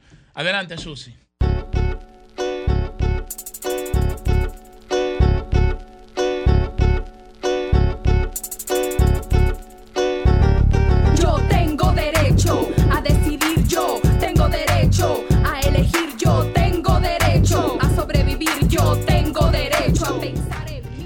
Muchísimas gracias con ese intro. Es una canción que hicimos hace unos cuantos añitos ya, cuando se hablaba sobre el tema que vamos a conversar en el día de hoy y se mencionaba como artículo 30 en ese momento. La canción se llama Derecho a Decidir por nuestro alter ego, la licenciada. Eh, y el tema que quiero tratar y el tema del comentario relacionado con esto lo queremos dedicar al distinguido y honorable diputado José Horacio Rodríguez, quien está muy pendiente a estas situaciones y que en un grupo de WhatsApp al cual pertenecemos, cuando comenté al respecto, me dijo que iba a estar muy pendiente del comentario del día de hoy. Y resulta, señores, que el martes yo fui a la parroquia universitaria Santísima Trinidad de mi alma mater, la Pucamaima, eh, lugar donde también eh, fui egresada del bachillerato, ya que allí había un colegio que ya no existe, del cual me gradué, el Colegio Santo Tomás de Aquino Costa. y eh, allí también me bauticé, allí hice, hice mi primera comunión, allí me confirmaron, allí hice el cursillo prematrimonial para casarme. Y es una iglesia pues la cual visité en numerosas ocasiones. Allí fui, si me vieron la semana pasada en mi comentario, tal vez vieron que eh, mi rostro no estaba en las condiciones regulares, se veía eh, un poquito hinchado porque habíamos perdido eh, una amiga a quien quisimos muchísimo y el pasado 4 de febrero falleció. Por esto fuimos el martes a la misa en memoria de su vida, pero nos llevamos una desagradable sorpresa y es que el oficiante de la misa, eh, que era para pedir por el alma no solo de nuestra amiga, sino también de otras personas fallecidas, empezó a decir que en el camino a la iglesia él venía escuchando la radio y venía escuchando una periodista feminista, pero dijo feminista en un tono despectivo, como si utilizar ese calificativo fuese un insulto, lo cual revela eh, gran ignorancia de su parte en desconocer que lo que fundamentalmente plantea el feminismo es la igualdad de derechos y de oportunidades, que porque usted sea mujer no quiere decir que vaya a tener eh, discriminación para acceder a, ciertas, a ciertos lugares, a ciertas cosas y sobre todo derechos fundamentales que le corresponden. Pues allí, luego de él hablar de eh, lo que él entendía que era la periodista, dijo que ella estaba hablando en la radio sobre el aborto y sobre las tres causales. Y allí él empezó a desmeritar las causales, alegando eh, ciertos argumentos que nos parecen que son de una persona que tiene total desconocimiento y poca autoridad para hablar sobre estos temas. Desmeritó él la interrupción del embarazo cuando una mujer es violada, alegando de que científicamente estaba comprobado, aquí quiero eh, citar eh, lo más textual posible. Yo hasta anoté todo al salir de la misa para que no se me olvidara nada. Y él dijo que científicamente está comprobado que los órganos se bloquean cuando esto ocurre. Yo no sé si lo que él quiso decir es que es imposible que una persona violada salga embarazada, lo cual es una total barbaridad y, y, un desconocimiento grave de lo que estaba hablando. Luego dijo que eh, cuando esta violación la ejecuta un familiar, una criatura inocente no puede pagar por los pecados de los demás. Pero una criatura inocente también es la niña que regularmente es una menor de edad que es violada por un familiar. Tiene esta niña que pagar también por los errores de su abusador, que en muchas ocasiones es un tío, un primo, un abuelo, hasta un padre. Entonces, a veces vemos los argumentos desde una forma muy cómoda. Habló de cuando el feto tiene malformación que le hace inviable con la vida y dijo que, ¿qué sabe usted? Que si el feto tiene malformación, o sea, que los médicos aquí, los exámenes médicos que se hacen cuando una mujer embarazada están de balde, eh, que eso no se sabe hasta que el niño no nace, que qué sabe usted. ¿Qué posición más cómoda? Tiene este oficiante de misa, porque no sé si era padre o no era padre, a veces no necesariamente hay que ser padre para oficiar una misa en la iglesia católica, y calificó estos argumentos de baladíes. Baladíes me encuentro yo, los intentos de argumento que esta persona intentó eh, pues eh, mostrar allí en esa Eucaristía. No se refirió a la otra causal que es cuando la vida de la madre corre peligro. Y si usted quiere saber lo importante que es esto, tal vez por eso le dio de lado a esa parte del tema, busque una entrevista recientemente que le hicieron al comunicador Sergio Carlo, donde él hablaba y revelaba un dato que nunca eh, lo había dicho de manera pública, de que en años anteriores una pareja que él tuvo eh, era una chica que sufría de leucemia y quedó embarazada. Y el médico, ellos fueron juntos donde el doctor y el médico le explicó las razones por las cuales ella no podía continuar ese embarazo y ese médico tenía la responsabilidad, eso fue en Boston, de no dejarla salir del consultorio con ese embarazo porque su vida estaba en peligro. Entonces hay muchos casos como este, como el que yo señalo en la canción introductoria de este segmento en el día de hoy. Las mujeres que tienen cáncer no se pueden dar quimioterapia si tienen un embarazo, por ejemplo. Y son ciertos eh, argumentos que validan la interrupción del embarazo en estas condiciones excepcionales que no son antojadizas ni medalaganarias. El padre decía ya para ir finalizando que esto era un reflejo de la podredumbre de nuestro corazón. Y yo me pregunto, ¿dónde está la podredumbre? La podredumbre está en personas que halan un tema por los cabellos que nada tiene que ver con una misa por el alma de personas fallecidas para por la desesperación del tema que se está debatiendo en el Congreso, intentar imponerle no a los feligreses, a los que estemos allí para dar un pésame de una persona que hemos perdido y que queremos. Tengamos que tragarnos ese discurso. Yo en ese momento agarré mi cartera y me fui. Y lo dejé a media misa, porque era insólito tener que tragarme tanta basura en medio, encima de un momento de dolor. Y nos niegan la posibilidad también de despedir a un ser querido.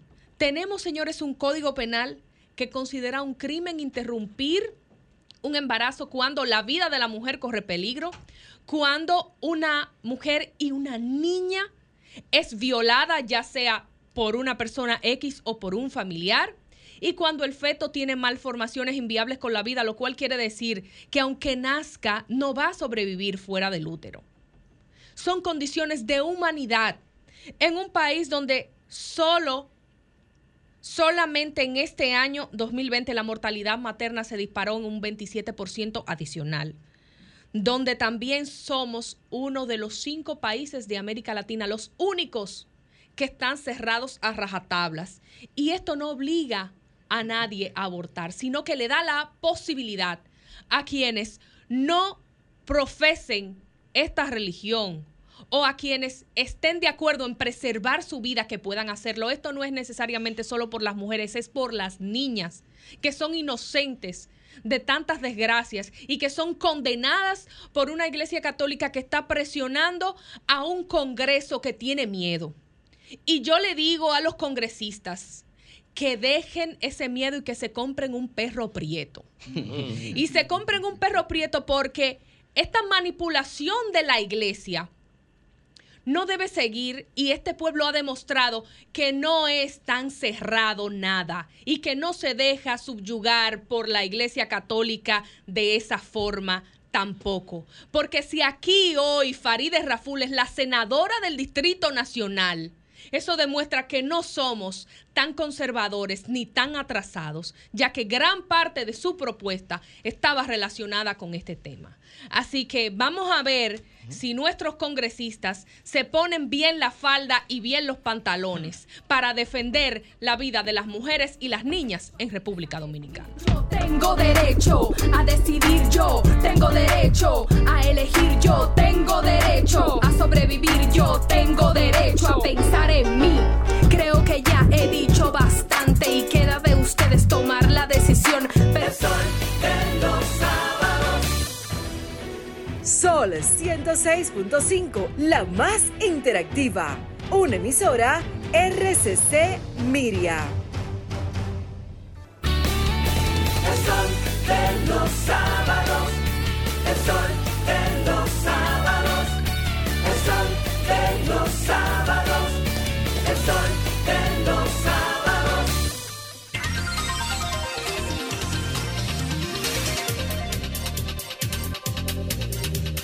Bueno, ya estamos en el sol de los sábados y como habíamos anunciado previo a la pausa, está con nosotros el doctor Orlando Jorge Mera, ministro de Medio Ambiente y Recursos Naturales. Doctor, buenos días, señor. Buenos días. Bienvenido.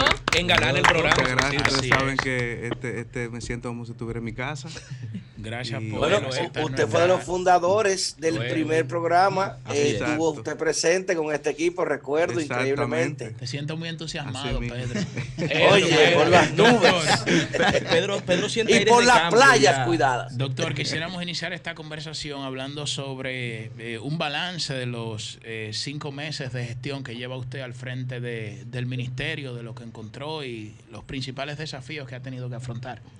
Bueno, sí, fíjate, eh, lo primero es que el, el Ministerio de Medio Ambiente, digamos, tradicionalmente, ha estado, estuvo en una muy mala posición en términos de, de su comunicación y de su aceptación por parte de la ciudadanía. Entonces, No, no, no, no lo ponga tan de- bonito, doctor. No, había ministro de Medio Ambiente. Ha sido el de, el de, el de levantar y de relanzar eh, este ministerio para cumplir algunas metas. Primero, necesitamos superar y equilibrar el déficit de protección de medio ambiente que existe en la República Dominicana, por lo explicado anteriormente.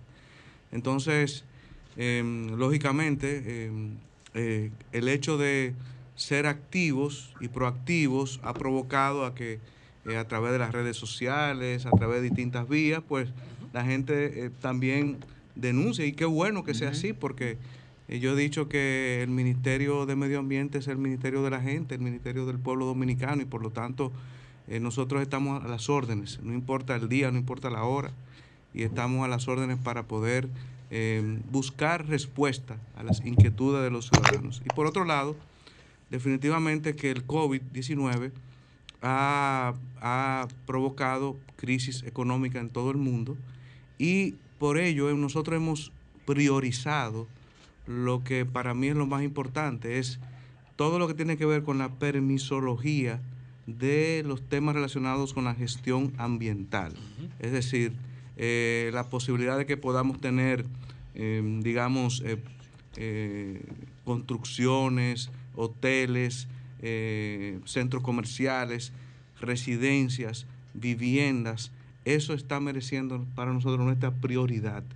Y le puedo decir a ustedes lo siguiente, desde el 16 de agosto hasta la fecha, en cinco meses, el Ministerio de Medio Ambiente ha aprobado proyectos que ascienden en total cerca de los 20 mil millones de pesos, con lo cual eh, es una demostración de que la gente, la gente o el pueblo o los, actores fundamentales de la economía están en este proceso de reactivación de la misma y esa ha sido nuestra principal prioridad. Claro, hay otras prioridades, eh, todo lo relacionado con las áreas protegidas, eh, las áreas protegidas que en algunos casos estuvieron abandonadas, en otros casos tanto deterioradas. Estamos en ese proceso de eh, tocar las puertas del sector privado para eh, realizar comanejos y poder eh, tener eh, mejores condiciones las áreas protegidas del país y por supuesto también las costas, las playas de República Dominicana que reclaman también de eh, su atención. Sobre eso precisamente era mi pregunta, señor ministro, sobre las playas.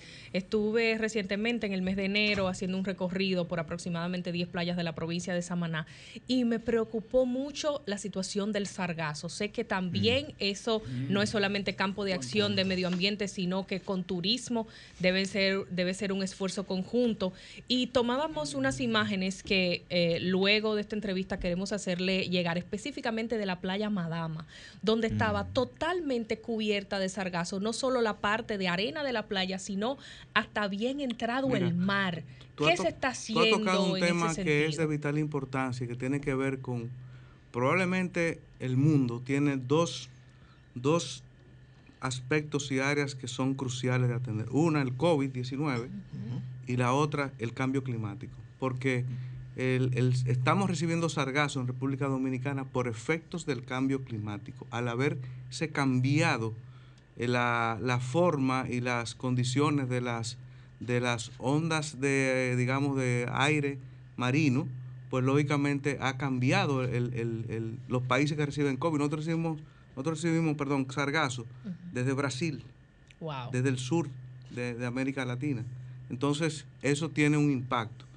Y eso mismo también, por ejemplo, para tener una idea, eh, ha cambiado también la forma de dónde vienen los huracanes. Si ustedes se dan cuenta, hace 10, 15 años los huracanes entraban por aquí, por el este del país. Sin embargo, los últimos huracanes han estado entrando por el sur profundo. Eso significa un cambio también de, eh, la realidad que es el cambio climático. Entonces, eh, tenemos una serie de propuestas relacionadas con el cambio climático. Hay, hay una propuesta de algunas universidades americanas que han patentizado unas formas de cómo recoger eh, el sargazo y, en los próximos días vamos a estar eh, reuniéndonos con esas entidades. Pero lo que quiero decir que, o sea, el país, eh, estos temas no se resuelven de la noche a la mañana. Requieren en unos casos educación, en otros casos requieren de, mayor coordinación con distintos actores, no solamente del Estado, sino también pescadores y usuarios de los, de los sistemas marinos que requieren también de, coordinación. Vamos a darle paso, don Orlando, a nuestros compañeros eh, que están eh, mediante Zoom, nuestros compañeros de este staff, para que hagan sus preguntas también. Adelante. Buenos días, buenos días, don Orlando. Liz Mieses, un saludo muy afectivo. ¿Cómo estás? Igual. Este es un equipo de pelota, don Orlando. Tenemos un roster de 25. pero, pero el cuarto bate sigue siendo el cuarto bate. sí, sí. sí. Señor ministro, con referencia a los desafíos que, ha trabajado Medio Ambiente en, en, la corta gestión que lleva, ¿cuáles son los objetivos para este año 2021 frente a lo que es el Ministerio de Medio Ambiente y Recursos Naturales? Mira, son amplios y vastos. Eh, te diría que fundamentalmente, reitero, en el área de la gestión medioambiental, de todo el tema de la permisología, nosotros estamos trabajando arduamente para reducir los plazos en los que el ministerio pueda dar respuesta a las distintas inquietudes, porque por ahí es que se genera empleo, por ahí es que se genera construcción y eso es lo que requiere el pueblo dominicano. Lógicamente tenemos también otros temas que son de vital importancia en materia de protección de áreas protegidas, como por ejemplo nuestras prioridades.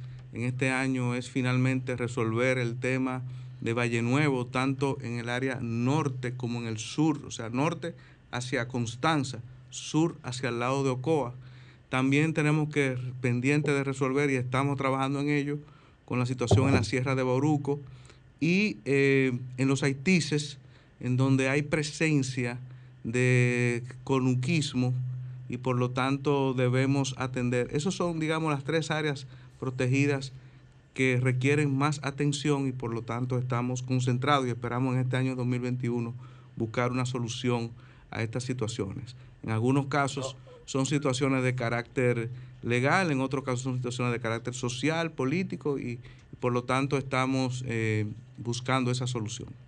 Don Orlando, una de las cosas... Ah, y por supuesto, perdóneme, por supuesto, eh, también tenemos el desafío otorgado en virtud de la ley de los desechos sólidos, de los ah, residuos sólidos, que nos fue otorgado ese mandato en noviembre de este año y tenemos un plazo de seis meses para la emisión del reglamento. Estamos trabajando en eso, también adecuando la, la, dirección de residuos sólidos que establece la ley y por lo tanto esperamos que para el mes de abril ya tengamos tanto el reglamento como la, la estructura administrativa que hará cargo de esta ley. Excelente. Don, Orlando, eh, una de las cosas que más preocupaba y que a, mí, no soy ambientalista eh, ni nada, pero sí siento cuando tú ves cómo están eh, secándose los ríos de la República Dominicana y, y, usted tener a un país como Haití al lado, es un ejemplo, recuerde que lo, lo, decía Al Gore ya en ese famoso documental de An Inconvenient Truth, la verdad inconveniente, de un ejemplo de cómo políticas públicas influyen en, en, en, el tema de la, del ambiental o en el tema ecológico de un país. El tema del saqueo de los ríos. estos camiones, eh, llevándose toda la grava eh, eh, en plena luz. ¿Cómo se manejaba el ministerio con esto? Y un dato que sí me ha gustado es los sometimientos que antes no se veían. Se están sometiendo a, los dueños de los camiones, se están sometiendo a los propietarios, se están apresando personas. Mira, y la tala de árboles, la tala de árboles indiscriminada que también se trasiega de manera ilegal por la frontera. Fíjense, hay, hay, ustedes han planteado tres cosas, muy brevemente. Em, reitero, o sea, aquí lo que está pasando en estos temas es que prácticas que vienen desarrollándose desde hace 10, 15 años, hoy día ante la proactividad de este ministerio vuelven y salen hacia la luz pública, pero quiero decir que estas son prácticas que vienen haciéndose desde hace 10, 15 años. Entonces, eh, ¿qué estamos haciendo nosotros? Bueno, lo primero es una actitud clara y precisa. Nosotros estamos sometiendo a la acción de la justicia a todo aquel que viole la ley de medio ambiente y recursos naturales, no importa quién sea, no importa qué partido político pertenezca, no importa qué clase social pertenezca, nosotros estamos actuando como debe ser. Entonces, eh, ahí usted tiene, por ejemplo, en Loma Novillero, nosotros eh, hicimos una acción ante, ante una depredación que hubo ahí. Hicimos lo mismo en Valverde Mao, hemos hecho lo mismo en Ocoa, hemos hecho lo mismo en Asua. Yo vi que hasta suspendieron un director de La Vega. en La Vega también. O sea, hemos estado, hemos estado siendo proactivos. De hecho, le pedí ayer al encargado jurídico de medio ambiente que me preparara un cuadro para hacerlo público de, las, de los sometimientos que nosotros hemos hecho para que la ciudadanía pueda tener una idea clara de esto. Por otro lado, definitivamente las cuencas de nuestros ríos son eh, eh, lo principal y la prioridad fundamental. Quiero decir que el recurso agua es la prioridad que este gobierno tiene en República Dominicana y por lo tanto es nuestro rol y nuestro papel hacer valer lo que establece la ley en el sentido de que 30 metros en las orillas de los ríos no se puede hacer ningún tipo de actividad en lo absoluto. Y en los próximos días les informo que estaremos adoptando decisiones claras y precisas, interviniendo algunas cuencas de los ríos para eh, comenzar un proceso, para comenzar un proceso, para comenzar un proceso de, de saneamiento, de saneamiento de muchos ríos que por muchos años, por muchos años han estado eh, afectados. Y eh, igualmente les informo que con respecto a, la extracción de, materiales y gravillas, etcétera, de los ríos, que también ha sido parte de esquemas eh, no santos en esta materia, pues también en los próximos días vamos a estar adoptando una serie de resoluciones sobre ese particular y que eh, les convocaremos a ustedes a una serie de encuentros porque definitivamente hay que explicar y hay que eh, mostrar y hay que enseñar la realidad de hoy y, y lo que queremos nosotros con esas resoluciones, que no es más que proteger el recurso agua en la República Dominicana. Y finalmente, excelente, y finalmente, finalmente con Haití, nosotros hemos eh, iniciado eh, un diálogo con el ministro de Medio Ambiente de Haití luego de que tanto el presidente Luis Abinader con el presidente Mois se reunieron y emitieron una declaración y en ese sentido nosotros le hemos dado seguimiento. Tuvimos un primera, una primera reunión y ahí abordamos distintos temas. Lo, lo primordial que debemos saber es lo siguiente. República Dominicana en la frontera tiene el río Artibonito, río Masacre, el río, el río Pedernales, que para que ustedes sepan, estos ríos que nacen en República Dominicana son los que le dan agua a Haití. O sea, lo que Haití tiene de agua lo recibe de estos ríos que están en República Dominicana. Entonces, es importante para nosotros, es importante para nosotros preservar esas cuencas de esos ríos. Y segundo, ayudar a la República de Haití a reforestar gran parte de esas cuencas, mm. y quiero decir con mucha, con mucha propiedad porque estuve en un recorrido en la frontera y ojalá, y nosotros vamos a organizar, vamos a organizar recorridos por la frontera porque es importante que los dominicanos vean y que entiendan la realidad medioambiental al comparar las montañas de República Dominicana con las montañas o lo que De existe de película. montañas de Haití, para que se vea la diferencia. Un- un Y desierto importante- y una zona Y lo boscosa, importante que increíble. tiene que para nosotros preservar el medio ambiente en nuestro país. Adelante, Millicent. Gracias, Julio. Eh, ministro, eh, su gestión se ha caracterizado por responder eh, de manera ágil las denuncias que se hacen en redes sociales y ayer hubo una que se convirtió en viral que tenía que ver con una agresión a unos pericos y a unos huevos en nada más y nada menos Ay, sí. la misma Universidad Ah, Autónoma de Santo Domingo. Me gustaría saber eh, qué, qué hizo Medio Ambiente con este caso que generó mucha preocupación. Y otra pregunta ahí mismo para aprovechar el turno eh, Valle Nuevo, ministro, que es una zona de alto interés para el movimiento ambiental en República Dominicana y que la gestión pasada fue también altamente criticada por ambientalistas, denunciando que inclusive se estaba sembrando aguacate en esa zona. Saber qué ha hecho su gestión en esta zona tan relevante para el medio ambiente en República Dominicana. Gracias. Sí, muchas gracias, Milice. Mi afecto y respeto para ti. Eh, fíjate, eh, ayer, ayer eh, recibimos una denuncia por línea verde en el Ministerio de Medio Ambiente relacionado con un maltrato que se había producido a unos pericos criollos en la Universidad Autónoma de Santo Domingo. Inmediatamente, siempre hemos actuado en coordinación con otras entidades adscritas al ministerio, en este caso el zoológico, hubo un equipo mixto del equipo de biodiversidad de medio ambiente con el equipo del zoológico, fueron a la, a la Universidad Autónoma de Santo Domingo y en efecto, en la biblioteca Pedro Mir, biblioteca Pedro Mir, en las afueras de, de la biblioteca, que los que han ido saben que ese es un área eh, que tiene unas palmas y, y árboles, y entonces es propio de que, de que árboles como, eh, perdón, especies como los pericos criollos puedan estar por ahí. Y lamentablemente, el director de la biblioteca Pedro Mir tomó una acción que desde mi punto de vista es totalmente ilegal y que hemos hecho saber a la Universidad Autónoma de Santo Domingo de que la misma eh, debería tomar medidas sobre ese particular para eh, evitar que este tipo de cosas ocurran. Entonces, eh, estos pudimos recuperar seis pericos en un mal estado y están ahora mismo en el zoológico, dos, dos huevos de pericos también, y están ahora en proceso de recuperación. Pero definitivamente, eso es un ejemplo, eso es un ejemplo de cómo eh, a veces los dominicanos por, por salir del paso, no, vamos, mejor vamos a, a fumigarlo, vamos a, a eliminarlo. Entonces, esas son actitudes que realmente no se compadecen con lo que es una realidad. La biodiversidad en República Dominicana es muy, es muy vasta y muy amplia.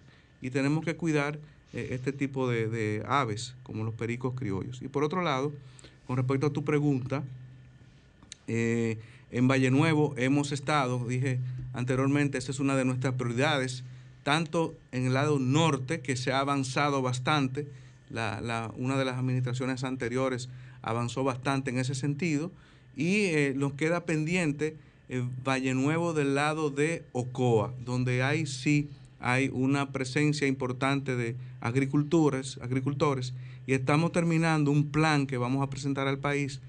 Y estamos trabajando en coordinación tanto con el Banco Agrícola como con el Instituto eh, Agrario Dominicano para buscar solución a, estos temas.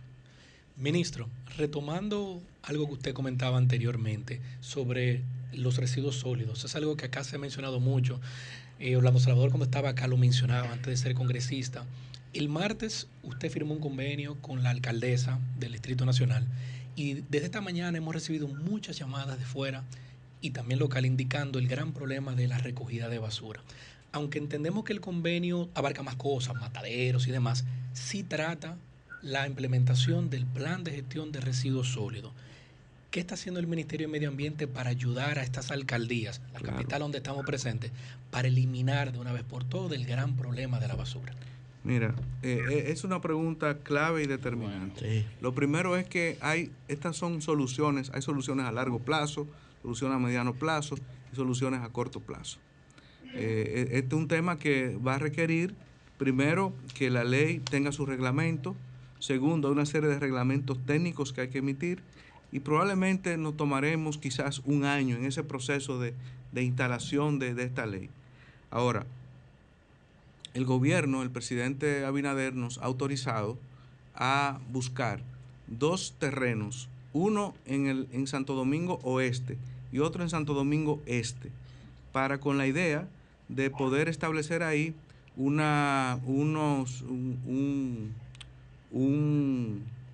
lugar de depósito, así como está eh, Duquesa, pero ya con las tecnologías necesarias y estamos en ese proceso ahora. Estamos buscando esas propiedades en Santo Domingo Este, en Santo Domingo Este. ¿Con qué propósito? Con el propósito de descongestionar Duquesa. Duquesa va a entrar en una fase que se conoce como cierre técnico, que va a durar eh, seis o siete años esa fase, cierre técnico. Un desmonte. un, cierre técnico para, para ir entonces eh, buscando otras alternativas. Pero mientras todo eso ocurre, vamos a tener entonces ese descongestionamiento. Tendremos entonces en Santo Domingo Este, probablemente estamos buscando un inmueble que pueda, que pueda también dar servicio a San Cristóbal, San Cristóbal, Santo Domingo Este, Jaina, y luego entonces en Santo Domingo Este, que es una población bastante numerosa, poder resolver el tema de eh, la recogida y traslado de basura en Santo Domingo Este, Boca Chica, Guerra, todos esos lados. Y con eso vamos a ir descongestionando. Claro, eso no es una solución de hoy para mañana, es una solución que va a tomar tiempo, pero lo importante es que se entienda que estamos haciendo lo que tenemos que hacer en ese sentido. Y por otro lado, definitivamente, eh, eh, también estamos trabajando con la descontaminación del río Sama. Ahí, ahí, hay, que, ahí hay que tener pendiente que hay, una, hay más de más de 60 cañadas que, llegan así al, río Sama y estamos buscando una solución que permita resolver ese problema de manera integral con algunos financiamientos que estamos buscando en, el mundo de, los bonos verdes, mm. que ahí hay, hay mucha, mucha presencia y ahí está el Fondo Verde del Clima, que también tiene fondos disponibles para ello. Eso con la nueva ley, ¿no? Exacto. A, menor, a menor costo. Entonces, estamos en ese proceso. Y yo lo que pienso es que eh, vamos a dar soluciones en el mediano plazo posible. Ahora, con la alcaldesa del Distrito Nacional, lo que hemos hecho es lo siguiente. Como hay muchas empresas que, eh, no hacen uso correcto de sus desechos, lo que, lo que estamos haciendo y vamos a hacer, y lo quiero decir, es que vamos a hacer unos casos pilotos de sometimiento a la acción de la justicia. A esas empresas que no hacen lo que deben hacer, pero que como la ley de, desechos sólidos nos da unos dientes que antes no teníamos, entonces con la, con la alcaldía del Distrito Nacional vamos a hacer un plan piloto en ese sentido. Entonces, vamos a estar trabajando en eso en los próximos días. Ministro, sí, em, dos preguntas, porque ese tema es fundamental de los desechos sólidos y nos gustaría saber en cuanto al enfoque de renovar eh, los, el plástico en, en, República Dominicana. Es una parte que considero prioritaria porque recordemos aquel documental del año pasado que recorrió el mundo, la fotografía llena de plástico, la República, unas, unas playas de República Dominicana. Sánchez. Y nos, así es, y nos gustaría saber cuáles iniciativas se estarían encaminando en el sentido del reciclaje de este tipo de desechos sólidos, que hay que recordar que una botella de plástico puede tardar para biodegradarse más de 500 años. Imagínense, por sí sola el medio ambiente tarda siglos en, en degradarla. Y la segunda pregunta, ministro, sería en torno a lo que usted encontró en el Ministerio de, Medio Ambiente. La gestión anterior fue muy cuestionada. Nosotros desde los medios de comunicación también fuimos portavoces de diversas denuncias en torno a ineficiencias y a faltas inclusive hasta graves. Ustedes han recibido de otras instancias del Estado, del Poder Ejecutivo, algún tipo digamos que de solicitud para auditorías o para entregar lo que se encontró tanto a nivel financiero como a nivel de ejecutorias puntuales? Mira, con respecto a, tus últimas preguntas, nosotros hemos solicitado, y lo primero que hicimos fue solicitar a la Cámara de Cuentas una auditoría y también a la Contraloría General de la República. Entonces, actualmente está, ese proceso está en curso. Ahora bien, aquí no hay tiempo para, para mirar mucho para atrás, porque no podemos, no tenemos mucho tiempo para, para eso. Hay muchas prioridades, muchas cuestiones. Entonces, se están haciendo esas auditorías que hemos hecho nosotros. Nosotros hemos hecho, eh, hemos reducido la nómina, la nómina de la institución, hemos eh, establecido una serie de prácticas, eh, hemos mejorado sobremanera la- el nivel de transparencia de la institución y entonces estamos trabajando en, esos temas. Ahora, eh, lógicamente, cuando tengamos esos insumos, esas auditorías, pues lógicamente se lo pasaremos a las instancias correspondientes, como puede ser la Procuraduría de la República, entre otros. Entonces, eso por un lado. Em, con respecto a tu pregunta sobre el plástico, definitivamente necesitamos educar más a la población dominicana sobre esa realidad. De hecho, fíjate que la mascarilla, y aprovecho este, este espacio, les ruego y les pido a los amigos televidentes que cuando vayan, a, los amigos Radio Escucha, cuando vayan a, a deshacerse de sus mascarillas, tengan el cuidado de cortar, cortar las, eh, las tirillas, cortarlas. Mi hermanita tiene una obsesión con cortarlas. eso. ¿Por qué? Porque si llegan al mar así Es sin, sin el, sin el, sin estar cortada, pueden eh, eh, asfixiar, peces y asfixiar daños. a Se convierte en una tortugas, pequeña red. peces, Claro. etcétera. Entonces, Aquí la botan el zafacón, imagínese Entonces, cortada y que la eh, trilla. eso por es un simple detalle de cuestiones importantes. Ahora, le digo a ustedes lo siguiente. Yo voy ahora, voy para la isla Saona. De aquí voy para la isla Saona. ¿Por qué voy para la isla Saona? Muy sencillo. No cabemos, ministro, en ese viaje. Yo, yo soy chofer, ministro. Si fuera- Yo soy yo fuera a vacacionar con muchísimo gusto. yo- pero seguridad, no me es a vacacionar, lamentablemente. Pero iré a la isla Saona. ¿Por qué? Porque en un rápido inventario que hicimos, en la isla Saona había más de un millón de botellas. Wow. De botellas De eh. Plásticas. No, Plásticas. de plásticas y, Y de de, y de- vidrio. y de vidrio. Y llamamos nada más y nada menos que la Cervecería Nacional Dominicana, que es gran parte de la receptora de esas botellas. Y hoy vamos a sacar un millón de botellas de la isla Saona. Entonces, eso es un claro indicio de, para que ustedes tengan una idea de, de la necesidad que se tiene de revisar, de inspeccionar todos los lugares y, y la importancia que tiene de que el sector privado contribuya de manera fehaciente a que podamos tener una República Dominicana más limpia para todos. Antes de la pregunta de La Yuri, un pregunta, comentario breve sobre ese aspecto y es ¿Qué eh, pues manifestar el, el interés y ya se está haciendo las gestiones desde el sector privado de la organización no gubernamental Nueva Vida para los Residuos NUBI de poder hacer un trabajo conjunto con el ministerio eh, porque se está trabajando en el tema de los residuos, específicamente el primer sistema integrado de gestión de plásticos es el que ha iniciado, pero van a seguir con otros tipos de materiales y queremos, eh, pues desde NUBI, hacer estos No, y acercamientos. déjame con el decirte brevemente, hay muchas prácticas muy buenas y novedosas. Yo estuve hace unos días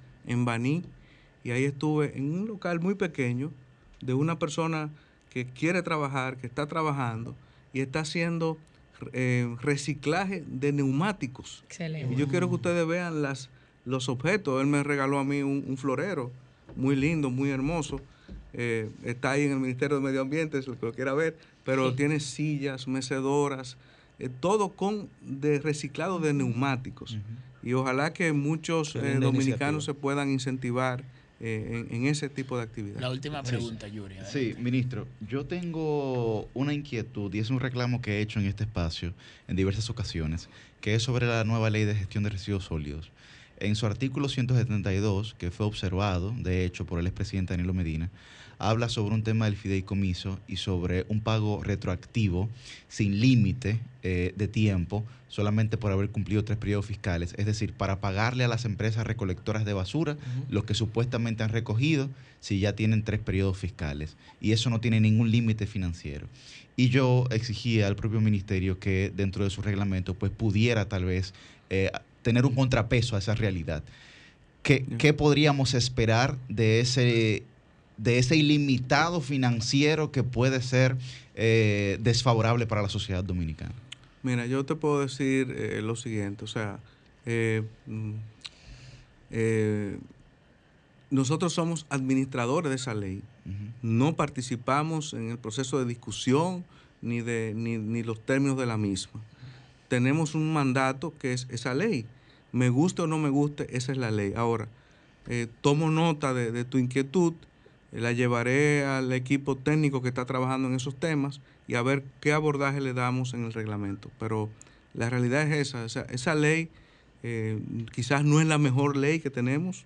De hecho, yo personalmente tengo alguna observación a esa misma ley, pero la República Dominicana tiene una urgencia ante este tema que necesitamos eh, avanzar.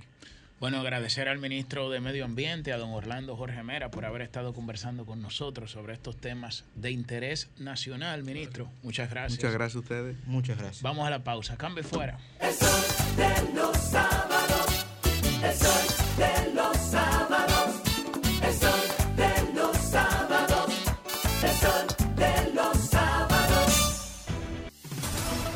Sol 106.5, una estación del grupo RCC Miria.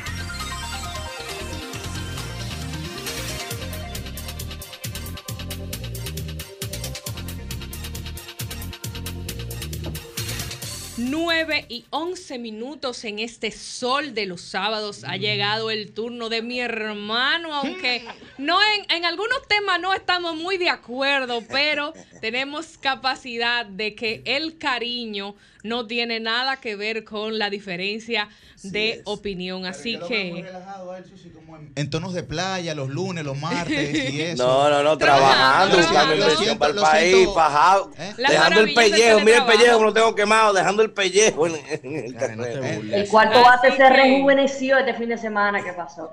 recibamos al cuarto bate, Pedro Manuel Casals.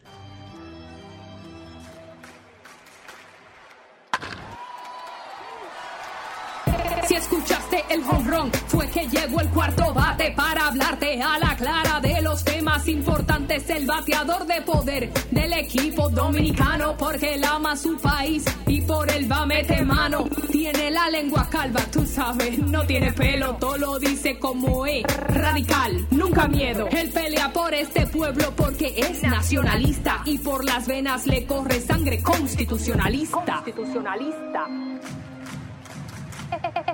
El cuarto bate, Pedro Manuel Casals.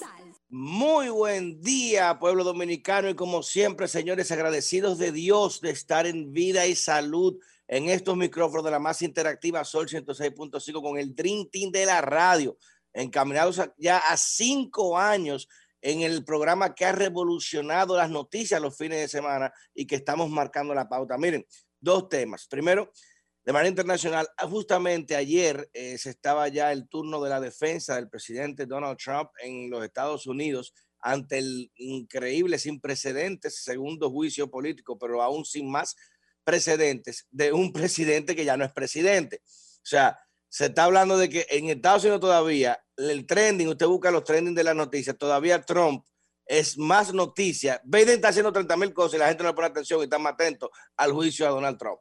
O sea, eso, es, eso genera mayor noticia de la cobertura de las acciones presidenciales.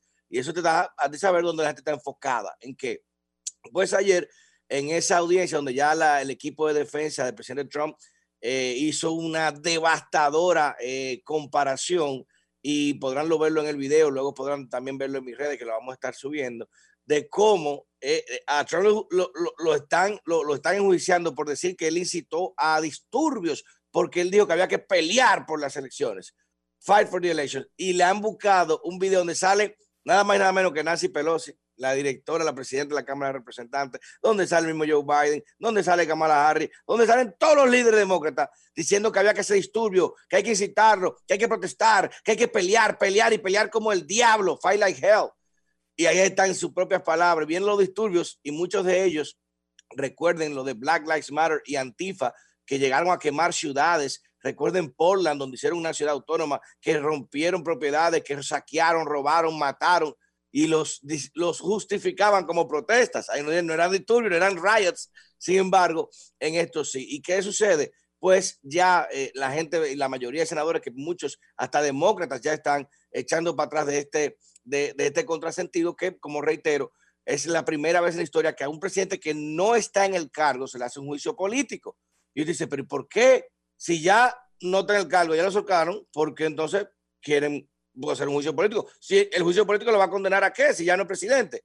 O con esto se buscaría evitar de que el presidente Trump pudiera constituirse en una fuerza política para el año 2024 y tuviera la habilidad de reelegirse, repostularse porque no tuvo un segundo mandato, lo cual en la constitución norteamericana es permitido.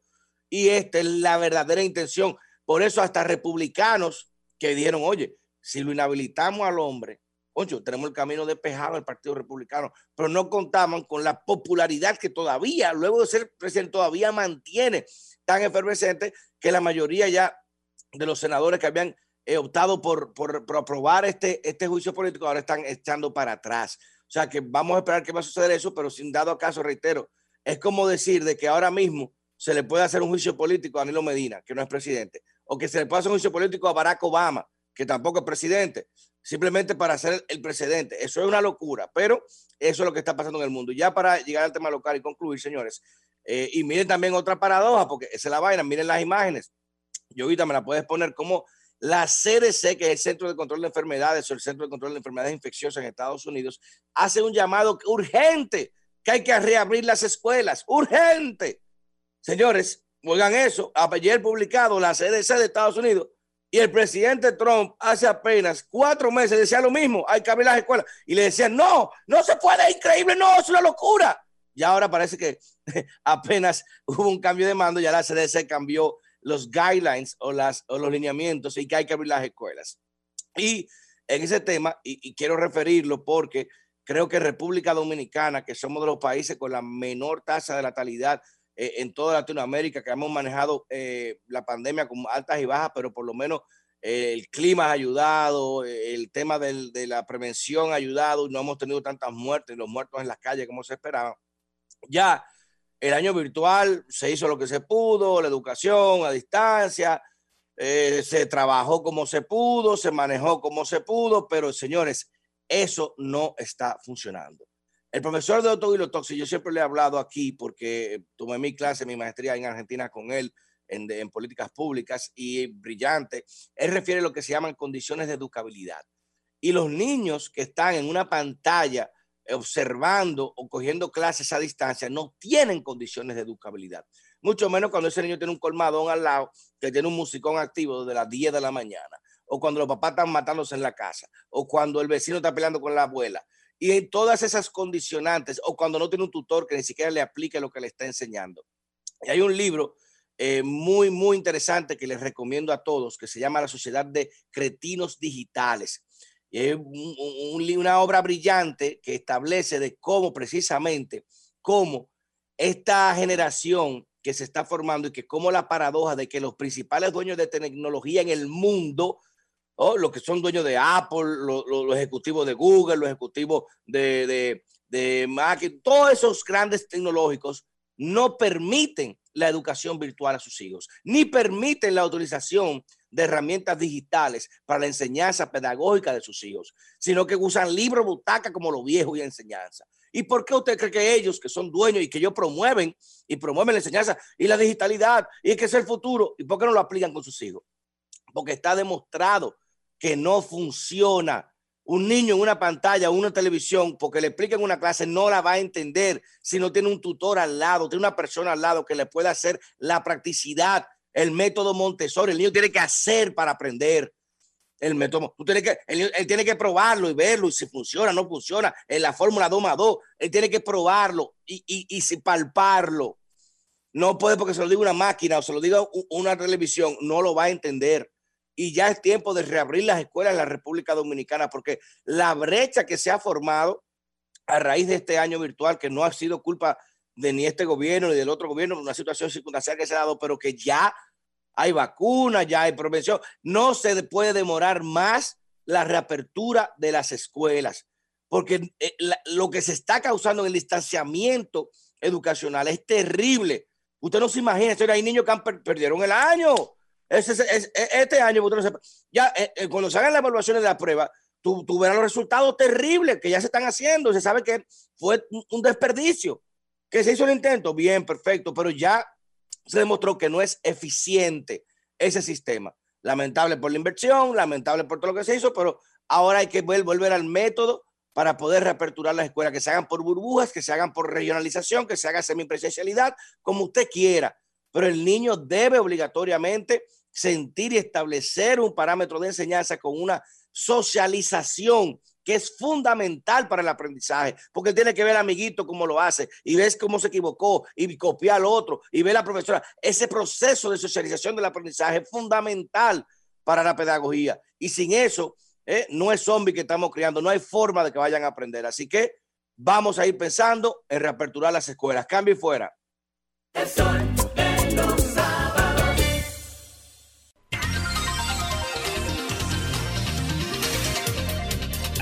9 y 21 de la mañana y es el turno de la, embajadora del sol de los sábados. La embajadora y la vocera del pueblo. Hey, Muchísimas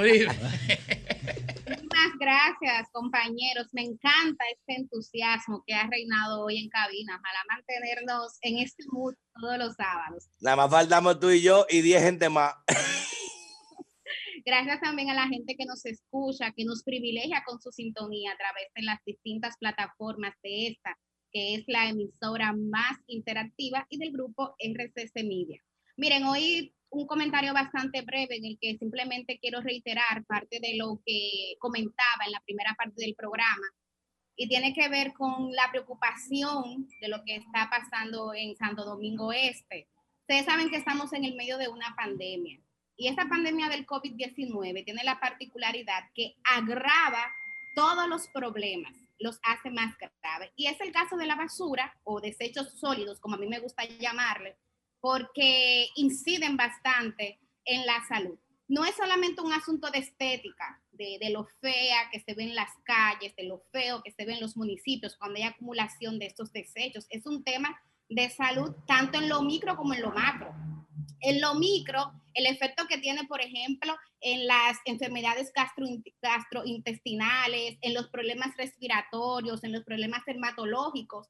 Eh, recordemos cuando Duquesa el año pasado tuvo varios episodios de incendio, hubo personas que sufrieron alergias bastante graves, que tuvieron crisis de problemas respiratorios. Y eso tiene que ver con este problema del manejo de los desechos sólidos. Y sin mencionar, sin ni siquiera mencionar toda la incidencia que tiene en el consumo de energía, en los materiales que se usan para eh, envasar estos productos, en la contaminación del agua, porque esa basura que está acumulada llega a ríos, llega a cañadas, llega a cañerías y todo eso también incide ahí. El tema del suelo, los fertilizantes, señores, cómo también incide en eso, y ni decir el caso del aire. Por eso, a mí me parece que hay que prestarle atención a, esto que está pasando en Santo Domingo Este y que hay que hacerlo de manera urgente. Y hay que cambiar la visión, eh, porque hemos visto cómo en otros países el tema de los desechos sólidos representa oportunidad de trabajo, oportunidad de negocios lícitos, representa también energía. Yo pienso que aquí hay que trabajar mucho la cultura del reciclaje, eh, hay que trabajar mucho eso, pero también trabajar la cultura de transparencia alrededor de este tema. Y lo digo porque eh, es evidente que aquí en República Dominicana eh, la basura es también un negocio, pero un negocio muy, muy sucio. Un negocio muy sucio y me baso en declaraciones que ha dado compras y contrataciones públicas en relación a investigaciones que está llevando a cabo eh, a contratos que se hicieron no solamente en un ayuntamiento, en distintos ayuntamientos. Hoy, por, por ejemplo, la prensa trae el caso de una compañía que está ligada al pelotero Robinson Cano, pero también se está investigando en el ayuntamiento de Boca Chica, donde saben que hasta la ex ministra de la Juventud está siendo investigada por el Ministerio Público y también el ayuntamiento de La Romana. Entonces, eh, pongo este tema porque parece que nos hemos centrado mucho en vigilar y denunciar la corrupción en el caso del Poder Ejecutivo o los privilegios en el caso del Poder Legislativo, pero hay que prestar atención también a lo que ha sucedido en este caso del Poder Municipal, que decía nuestro padre de la patria, Juan Pablo Duarte, es el principal eh, poder. Como ya decíamos anteriormente, ahora mismo hay posiciones encontradas entre el alcalde Manuel Jiménez y los regidores. Y como yo le decía a mis compañeros y a mis compañeras hace un rato, yo creo que hay un error si planteamos este tema solamente desde una óptica de problemas entre el alcalde y los regidores, entre desacuerdos. Si tienen problemas personales, que los resuelvan de manera personal, pero un espacio público, como es el ayuntamiento, donde se financian con recursos públicos, amerita políticas públicas. Si hay cualquier desavenencia de tipo personal, tienen que dejarle a un lado y tienen que sentarse ahí en las instancias que crea la ley a solucionarlo. Por ejemplo, eh, comentaba muy informada la compañera Liz Mieses, quien es regidora, que parece que hay disgusto entre los regidores por el pliego de condiciones que ha propuesto el alcalde para renovar este contrato de recogida de basura. Yo, Milicen Uribe, creo que si ese es el caso, más que usted negarse a convocar una sesión, usted lo que tiene es que hacer las observaciones correspondientes y ahí que mediante eh, mayoría, mediante voto, pues se, se enmende o se hagan las correcciones que hay que hacer. Eso es lo que creo yo. Pero no usted irse a, a sesionar para entonces incurrir en aumento de privilegios, en aumento de viáticos, a salarios que cuando uno lo compara con los diputados, por ejemplo, un regidor de Santo Domingo Este estaría ganando más que un diputado. Por eso me parece correcta la decisión que en el día de ayer anunció este Consejo de Regidores de darle para atrás a esta medida. Sí creo que hay que centrarse entonces en número uno, eh, ver cómo se va a resolver este problema. Soy de las que creo además que hace falta eh, la intervención del partido, lo decía anteriormente, porque parece que ahí eh, el tranque tiene también algunas, algunos matices políticos pero eh, pienso también que no se debe de dejar esto en simplemente denuncias alegres. El alcalde Manuel Jiménez ha señalado varias irregularidades. Él, de hecho, parte de lo que decía, que el problema se debe a que encontró unos contratos que lo tenían atado. Y por eso fue que hizo la propuesta al Consejo de Regidores de Santo Domingo Este para que entonces se proceda a declarar el municipio en estado de emergencia y entonces así poder eh, tomar medidas administrativas para la recogida de basura. Y de hecho también adelantaba el alcalde que ya el ayuntamiento ha asumido la recogida de la basura en la circunscripción 2 y que se está viendo el cambio. Entonces necesita medidas para poder hacerlo en las otras dos que definitivamente son las que tienen mayor incidencia. Los hechos, compañeros, para ir cerrando, de uno y otro están ahí. Por un lado, se ve al alcalde que está buscando soluciones pueden o no ser las correctas, yo estoy de acuerdo en que todo el mundo tiene derecho a disentir y a buscar otras, pero la solución, repito, tiene que ser en el marco de solucionar un problema que está afectando, Dios mío, está afectando a los municipios y a las municipios de este, eh, de este, de eh, de Santo Domingo Este. Así como también eh, a mí me parece sumamente importante que se retome el diálogo que en el marco del consejo, que son las instancias que, prevé la ley, se pueda solucionar esto y que se aclaren, porque las denuncias de irregularidades eh, son muy graves y es importante que no queden en simplemente denuncias en los medios de comunicación. Yo quedo a la orden, quedo a la orden para que si los regidores quieren usar los canales del Sol de los sábados para plantear su posición y hacer sus aclaraciones, que lo puedan hacer, porque ese es un espacio democrático y al final uno como periodista más que abogar por un bando o otro, lo que hace es justamente compartir las informaciones que llegan a nosotros y a nosotras. Entonces quedamos a la orden aquí en el Sol de los Sábados. Y a nosotros. Y a nosotros también. que los hechos hablan por sí mismos. Vemos a un alcalde tratando de buscar soluciones y unos regidores que hasta ahora lo que habían hecho era aumentar sus privilegios. De modo que cierro este comentario señalando que ojalá se imponga el consenso, ojalá se imponga la disciplina partidaria, pero que sobre todo se cumpla ese derecho que tienen los y las municipios de Santo Domingo Este de vivir en un, eh, en un terreno que esté totalmente limpio. Cambio fuera. Los sábados, de los sábados. de los sábados. Sol 106.5, la más interactiva. Una emisora RCC Miria. Sol 106.5, una estación del grupo RCC Miria. El sol de los sábados. El sol de los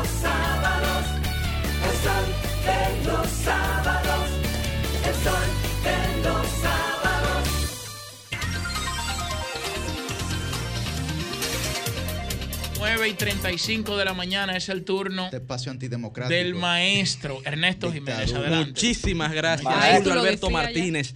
Agradecido siempre de Dios, nuestro Padre, el Todopoderoso, que nos permite estar en esta, la emisora más interactiva de la República Dominicana, Cuidado junto al con el Dream Team Dios de la comunicación nacional. Miren, Silvio Rodríguez en su canción El Escaramujo dice que vive de preguntar. Saber no puede ser lujo. Y nosotros en este ejercicio socrático también muchas veces dedicamos comentarios a hacer preguntas que generen la reflexión y a veces hasta las respuestas por parte de ustedes mismos. Y como el tiempo es bien breve, vamos a iniciar. Nosotros nos preguntamos, recorriendo las calles de Santo Domingo de noche, ayer a las ocho y media de la noche aproximadamente, ¿qué es lo que está pasando con la iluminación de las calles? Y hablábamos con un amigo, estamos en el carro, nos llamaron, uno lo hace por supuesto respe- respetando la ley, usa el hands free, y el amigo nos decía, Ernesto, pero, pero ven acá, ¿tú no has notado que están fallando la, la iluminación en las calles de Santo Domingo? Y de verdad uno lanza la pregunta a las autoridades. Porque hay cosas que no se pueden descuidar. Y puede parecer muy sencillo, pero hay estudios que vinculan hasta el aumento de la criminalidad con la falta de iluminación en las aceras y en las calles de los países. Entonces, ojo con eso. Otra pregunta. ¿Cuándo la Procuraduría General de la República le va a pagar el salario de vacaciones y la porción del sueldo navideño pendiente a decenas de empleados que hace meses fueron cancelados? O sea, no solo los cancelan, en un momento de crisis sin igual en la historia de la República Dominicana, no solo condenan a muchos a pasar hambre por el simple pecado de haber pertenecido a una gestión anterior, no, no, no, es que ni siquiera le pagan las bonificaciones que le tienen que pagar. Y uno, y uno extiende eso a otras instituciones. Si no tenían ni siquiera recursos para pagarle a los que se fueron y muchas veces ni a los que están, ¿por qué actúan con tal grado de arbitrariedad? Páguenle ese dinero tan necesario a esas familias que muchas veces lo único que han hecho es trabajar para servirle al Estado dominicano. Otra pregunta. ¿Cuándo Carlos Pimentel va a coger el llamado del Congreso de la. República Dominicana? Ustedes ven por qué uno insiste con el tema de que una cosa es con guitarra y otra con violín. Ustedes ven por qué uno insiste con conceptos como coherencia. Ustedes ven por qué uno insiste con conceptos como institucionalidad y el apego a la norma por encima del poder que puedan detentar los hombres. Es lo mismo llamarlo que verlo llegar. No es lo mismo. Y por eso nos viven decepcionando. Qué pena. Ojalá que le dé deseos de acogerse a ese mandato del primer poder del Estado. Otra pregunta. ¿Qué está pasando con el asfaltado en las calles de Santo Domingo? Yo hablo por el Distrito Nacional, que es donde habito, donde hago vida social y donde trabajo. Hay un Ministerio de Obras Públicas que es un cuento pasajero que antes, eh, eh, pensando en García Márquez, inclusive en el realismo mágico y de cómo la América Latina pasa de los extremos, antes teníamos una mega exposición del ministro de Medio Ambiente, más allá de lo que él De- mismo del ministro realizaba. de Obras Públicas. De Obras Públicas, gracias. Del ministro de Obras Públicas. Estuvimos conversando con el ministro de Medio atentos. Ambiente, que está colocado en este momento en las mediciones que he visto entre los primeros y más eficientes. Efectivamente, Ahora, me refiero al Ministerio de Obras Públicas. Gracias por la corrección, Julio Alberto. Antes teníamos la mega exposición del antiguo ministro de Obras Públicas, ahora desaparecido. Ahora es una fábula, un cuento antiguo y las calles deteriorándose en Santo Domingo. Otra pregunta. ¿Vamos a seguir utilizando a la Policía Nacional como perros de caza? Vamos a seguir persiguiendo a ciudadanos por el terrible pecado de andar caminando. Parece que caminar por la calle eh, eh, sirve más para eh, pegarle el coronavirus a otro ciudadano que meterlo en una guagua y dizque llevarlo preso una noche para luego mandarlo enfermo con coronavirus a su casa. Hay, hay que ver la lógica detrás de esta acción, que no tiene ningún sentido ni prueba científica que la vale. Otra pregunta. ¿Vamos a seguir degradando la imagen de la Policía Nacional? ¿O no nos damos cuenta que ese organismo que está llamado a velar nuestra seguridad, a velar por nuestra seguridad, lo que estamos haciendo es desacreditándolo aún más? La gente está dejando de creer todavía más en la Policía Nacional porque los videos que se hacen virales muestran cómo el exceso en el uso de la fuerza se expresa en torno en contra de ciudadanos que lo que hacen es producir y trabajar que mientras sube la delincuencia y la percepción de delincuencia y de criminalidad en Santo Domingo, la policía lo que anda es metiendo presa a gente que su único gran pecado es andar fuera de hora en las calles de Santo Domingo, por amor a Cristo. Otra pregunta, ¿hasta cuándo sigue el toque de queda? Sin ninguna Mm. prueba científica en ninguna parte del mundo de que sea un método eficiente para detener el contagio del coronavirus, que es lo que se busca. No, no, no. ¿Qué sí se ha probado que ayuda con el contagio? Evitar aglomeraciones, nada que ver con toque de queda. Usar mascarillas, nada que ver con toque de queda. Mantener la higiene, lavarse las manos. Pero esa medida que parece tan popular y tan agradable para el gobierno y tan fácil de implementar, sencillamente está siendo contraproducente por un lado y por otro degradando la imagen de la Policía Nacional. No solo asesinan la libertad, no, no, no. Ponen a esos jóvenes que nosotros los defendemos en este espacio y lo hemos dicho muchas veces. Esto no es contra esos muchachos que por chele salen con el pecho abierto a defender nuestra seguridad. Esto es contra los que les dan órdenes a ellos. Y ellos lo único que hacen es cumplir dichas órdenes. Repito, por cheles, a cambio de cheles. Y los vamos a seguir destruyendo ante la imagen de la sociedad. Ojalá escuchen estas interrogantes y con esto culmino, Jennifer, los amigos y amigas del gobierno. Porque ya el tiempo de denuncia pasó. El espectáculo llega hasta un punto.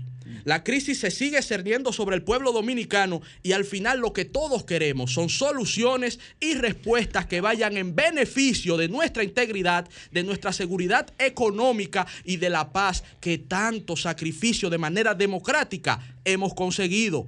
Amigos del gobierno, a trabajar. El sol de los sábados.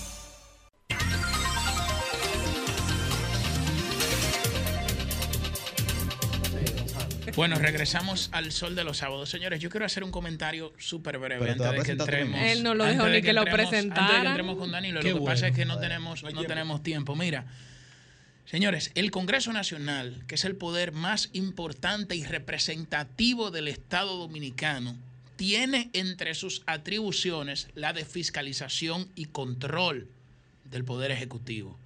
Aquí, históricamente, siempre se le cuestionaba al Congreso que era un supuesto sello gomígrafo del Poder Ejecutivo. Yo me aprendí esa palabrita de tanto que se repitió. Sello gomígrafo del Poder Ejecutivo. Una Lo hacían ataques desde participación ciudadana, que de hecho hacía hasta informes evaluando la democracia, evaluando la escasa y la precaria institucionalidad de, de República Dominicana, entre otras cosas. O, vaya, el- la Comisión de Ética del Senado de la República ha citado en dos ocasiones a Carlos Pimentel, al director de compras y contrataciones, que está siendo muy diligente para investigar otras cosas. Y no ha ido. Y qué bueno que investigue otras cosas, porque donde se detecte algún tipo de irregularidad, bueno, las instituciones del Estado tienen que investigar.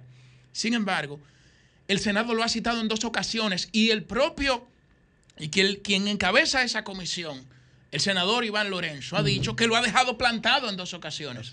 Que se inventan excusas para no acudir a esa cita. A una comisión, señores, que tiene atribuciones constitucionales. ¿Por qué? Porque el artículo 93, inciso C de la Constitución, establece lo siguiente entre las atribuciones del Congreso. No puede ser. Citar a ministros, viceministros, directores o administradores de organismos autónomos y descentralizados del Estado ante comisiones, y ante comisiones permanentes del Congreso. Y es una comisión permanente del Congreso que lo está citando en este momento. Entonces, siendo coherente, señor Carlos Pimentel, acuda a esa comisión del Senado. No evada con, con- con- con- razones infundadas eh, eh, eh, esta investigación. Y es, óyeme, es a dar su opinión y a, y a- y a responderse preguntas sobre la modificación a la ley de compras y contrataciones que lo están llamando. O sea, es para algo de su competencia, señores. Y brevemente, el gobierno apuesta correctamente eh, a, a la vacuna cuando eh, adquiere, eh, es, eh, o, o, perdón, más bien no adquiere porque se asume el acuerdo, pero hay que esperar que las, que las vacunas lleguen al país. Pero cuando apuesta a esa vacuna china, la CoronaVac. ¿Por qué? Digo esto. Porque en América Latina podemos ver un referente de éxito en este momento que es Chile. Chile lidera el ranking de los países de América Latina en vacunación contra el COVID. Sí, Administra casi seis dosis por cada 100 habitantes, muy por encima de los demás países de la región. ¿Y cuál ha sido la clave del éxito de Chile? Bueno, apostar a, a la diversificación. En Chile, señores, van a recibir hasta la vacuna rusa. Hasta la vacuna rusa van a recibir en Chile. A todas han llegado. Entonces, aquí, por eso yo dije en principio del programa, que si sale una vacuna haitiana, nosotros tenemos que, que, que traer esa vacuna, importar esa vacuna Pedro. haitiana. Ahora, qué irónico que Ahora, los chinos finalmente, no el pellejo, ¿eh? permitir, ya finalmente permitir que el sector privado pueda importar y comercializar la vacuna. El claro. gobierno que se enfoca en las personas claro. Eh, eh, de escasos recursos claro. y, que, y, que, garantice eh, que estén aquí la vacuna en el país. Pero si el sector privado quiere venderla, que la venda. Que cada quien pueda ir a una farmacia y vacunarse contra el COVID. Y yo entiendo que, eh, que se le debe permitir esa participación. Vamos ahora entonces uh -huh. a pasar con nuestro invitado, eh, Danilo Nuestra Díaz. Nuestra siguiente y última entrevista estelar. Hoy ha sido un programa cargado positivamente. Tenemos con nosotros vía digital, Zoom, a Danilo Díaz, miembro de la comisión organizadora del PLD en estas elecciones que se celebrarán mañana, 14 de febrero, Secretario relativo a su competencia central. Secretario de Asuntos Electorales y ex ministro de Deportes. Danilo, cuéntenos por favor si los preparativos ya están totalmente completos, qué protocolo se va a llevar para mañana las elecciones, qué nos puede indicar al pueblo de eso.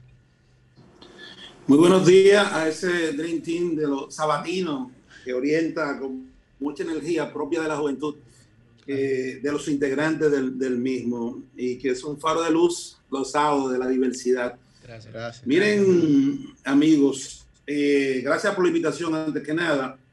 Decirle que eh, mañana 14 de febrero, Día del Amor y de la Amistad, con amor y con mucha energía, así como la que ustedes contagian, van a participar los presidentes de comité de base, los, miembros del comité central, los presidentes de, de, intermedio, en la convocatoria de este noveno Congreso José Joaquín Vido Medina, en su parte final para la elección de los 300 nuevos miembros del Comité Central. Ese es el proceso que se ha armado en un tiempo récord, prácticamente en 30 días, con la colaboración de la Junta Central Electoral, la parte logística, sobre todo los equipos que estamos utilizando, para un proceso que tiene dos boletas, una de nivel nacional y otra de nivel local, y que implica también el voto múltiple, porque en el caso a nivel local se ha establecido que hasta la cantidad de miembros a elegir en esa demarcación pueden votar. Hay 950 candidatos, 631 los cuales son del nivel local y 319 del nivel nacional. Van a funcionar 373 recintos de votación, en los cuales hay 381 mesas. Todo está listo, tanto lo que los responsables de montar el proceso en cada uno de los municipios de circunscripción están entrenados, ya recibieron todo el material, el material electoral. En el día de hoy se está haciendo una prueba final de los municipios que empezó eh, o que empieza ahora a las 10 de la mañana y solo estamos esperando que mañana a las 8 de la mañana acudan los 164.249 compañeros convocados para esa importante cita. Debemos decir que el Partido de la Liberación Dominicana es el único partido que celebra cada cuatro años, ocasiones ha sido a los cinco años, su Congreso renovador. O sea, su Congreso en el que primero se discuten los temas que redefinen el funcionamiento del partido, como son sus estatutos, como son la línea política nacional e internacional, como son la línea organizativa, electoral, lo que tiene que ver con las iniciativas legislativas y municipales, lo que tiene que ver con el tema de género y juventud. Todos esos temas se fueron discutiendo en el transcurso de los últimos meses del año con éxito Y a pesar de las circunstancias como la pandemia, eso no impidió que celebraran nuestra plenaria virtual, que la cual organizamos prácticamente en 72 horas y que tuvo la participación de más de dos mil y pico delegados, votando por los 13 documentos, en un proceso inédito que no había sucedido nunca en el país. Y ahora vamos a hacer este proceso utilizando el voto electrónico a los fines de que en el día de mañana podamos dar los resultados de lo que sucedió en los 158 municipios y en sus circunscripciones, en las 32 provincias y sus circunscripciones. De manera que nos sentimos muy satisfechos lo que ha sido la integración, el entusiasmo que reina en cada una de las provincias y municipios. Hay que decir que a pesar del esfuerzo que han hecho mucho y que han apostado para que el Partido de la Liberación Dominicana eh, estuviera en este momento en una situación distinta a la que está presentando con este noveno Congreso, que ha sido la mejor respuesta a todo ese esfuerzo inútil de querer doblegar o arrodillar al Partido de la Liberación Dominicana. Estamos aquí de frente, de cara al sol, haciendo lo que sabemos hacer, trabajar por la República Dominicana, por el pueblo dominicano. Don Danilo, ¿cuáles son las medidas de distanciamiento social que se están eh, tomando y que van a ser efectivas mañana para el proceso de votación? Muy buena pregunta. Este proceso se ha coordinado, como le dije, con la Junta Central Electoral, eh, que es la, la, que ha gestionado el tema de los recintos de votación, igualmente la coordinación de lo que sería la Policía Electoral para los recintos donde se va a desarrollar eh, esta actividad estas elecciones, pero también notificamos al Ministerio de Salud eh, Pública del mismo y también le presentamos el protocolo sanitario, el cual ellos requieren, el cual se le presentó, que es, te lo resumo de la siguiente manera. El proceso sanitario primero empieza por un proceso de desinfección que se está haciendo en el día de hoy en todos los lugares eh, que van a ser escenario de votación, todas las aulas, los salones donde va desarrollarse la votación y, todo, y en todo el entorno donde estarán los electores en fila con distanciamiento, que estarán señalizadas sus ubicaciones a más de un metro uno de otro. En el interior del aula o salón de votación, pues solo se permitirá la presencia de ocho personas, cinco de los cuales estarán con distanciamiento, que son los funcionarios de la mesa, y nunca más de tres electores en el proceso de circular de votación dentro del aula. Y así van entrando. Eh, hay un segundo vocal, que es uno de los funcionarios de la mesa, que realmente va a estar más fuera que adentro, va a estar garantizando el orden de la fila. Y habrá un responsable de recinto para garantizar también todo lo que tenga que ver con la logística del recinto y con que haya un flujo de que la medida que los electores votan puedan ir saliendo de manera que no se produzca ningún tipo de congestionamiento. Adicionalmente a eso, en las mesas eh, habrá también contingencias para mascarilla, también todo lo que tiene que ver con el manito limpio y alcohol, a los fines de que eh, en la medida que van haciendo ejercicios se puedan también desinfectar eh, cualquier material que se utilice. Danilo, tenemos entendido que mañana el método de votación que se va a utilizar será el automatizado, ¿correcto? Eh, es correcto, es correcto. Vamos a utilizar eh, el, pero es bueno decir que el, eh, los equipos nos lo está facilitando la, la Junta. Ahora, son los mismos, los mismos equipos que se utilizaron en las, en las internas del PLD el año pasado. exacto, el hardware va a ser el mismo, todos los equipos de votación, pero el software de conteo es, fue desarrollado por nosotros. De hecho, nosotros lo utilizamos, lo hemos utilizado ya en dos oportunidades.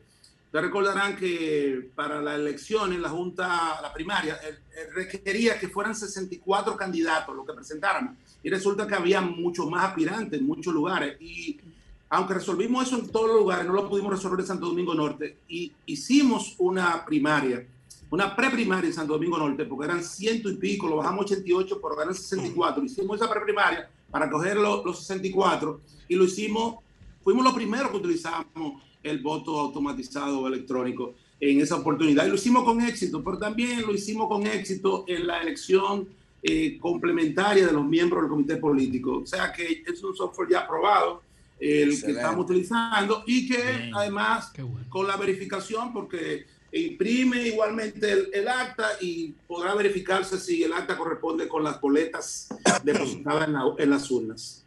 Bien, bien, gracias a Danilo Díaz por darnos estas informaciones en torno al proceso de mañana. Éxitos mañana. Eh, ojalá y que todo salga bien. Apostamos. Que salga amor y amistad. Mira, Julio. Eh, tengo una pregunta. A propósito, a propósito de amor y amistad. Feliz día del condón. Feliz día del condón, Julio. Ok. Julio, esta preguntita para cerrar el programa, ya que Ernesto se fue y por eso no voy a hablar de los combustibles. No, no lo hagas. Entonces, Julio, ¿y dónde era que vivía el presidente de la Comisión de Ética del Senado, Aris Iván Lorenzo, que en el gobierno pasado pasó de todo y nunca dijo nada, y hoy día vive siendo presa de una indignación colectiva.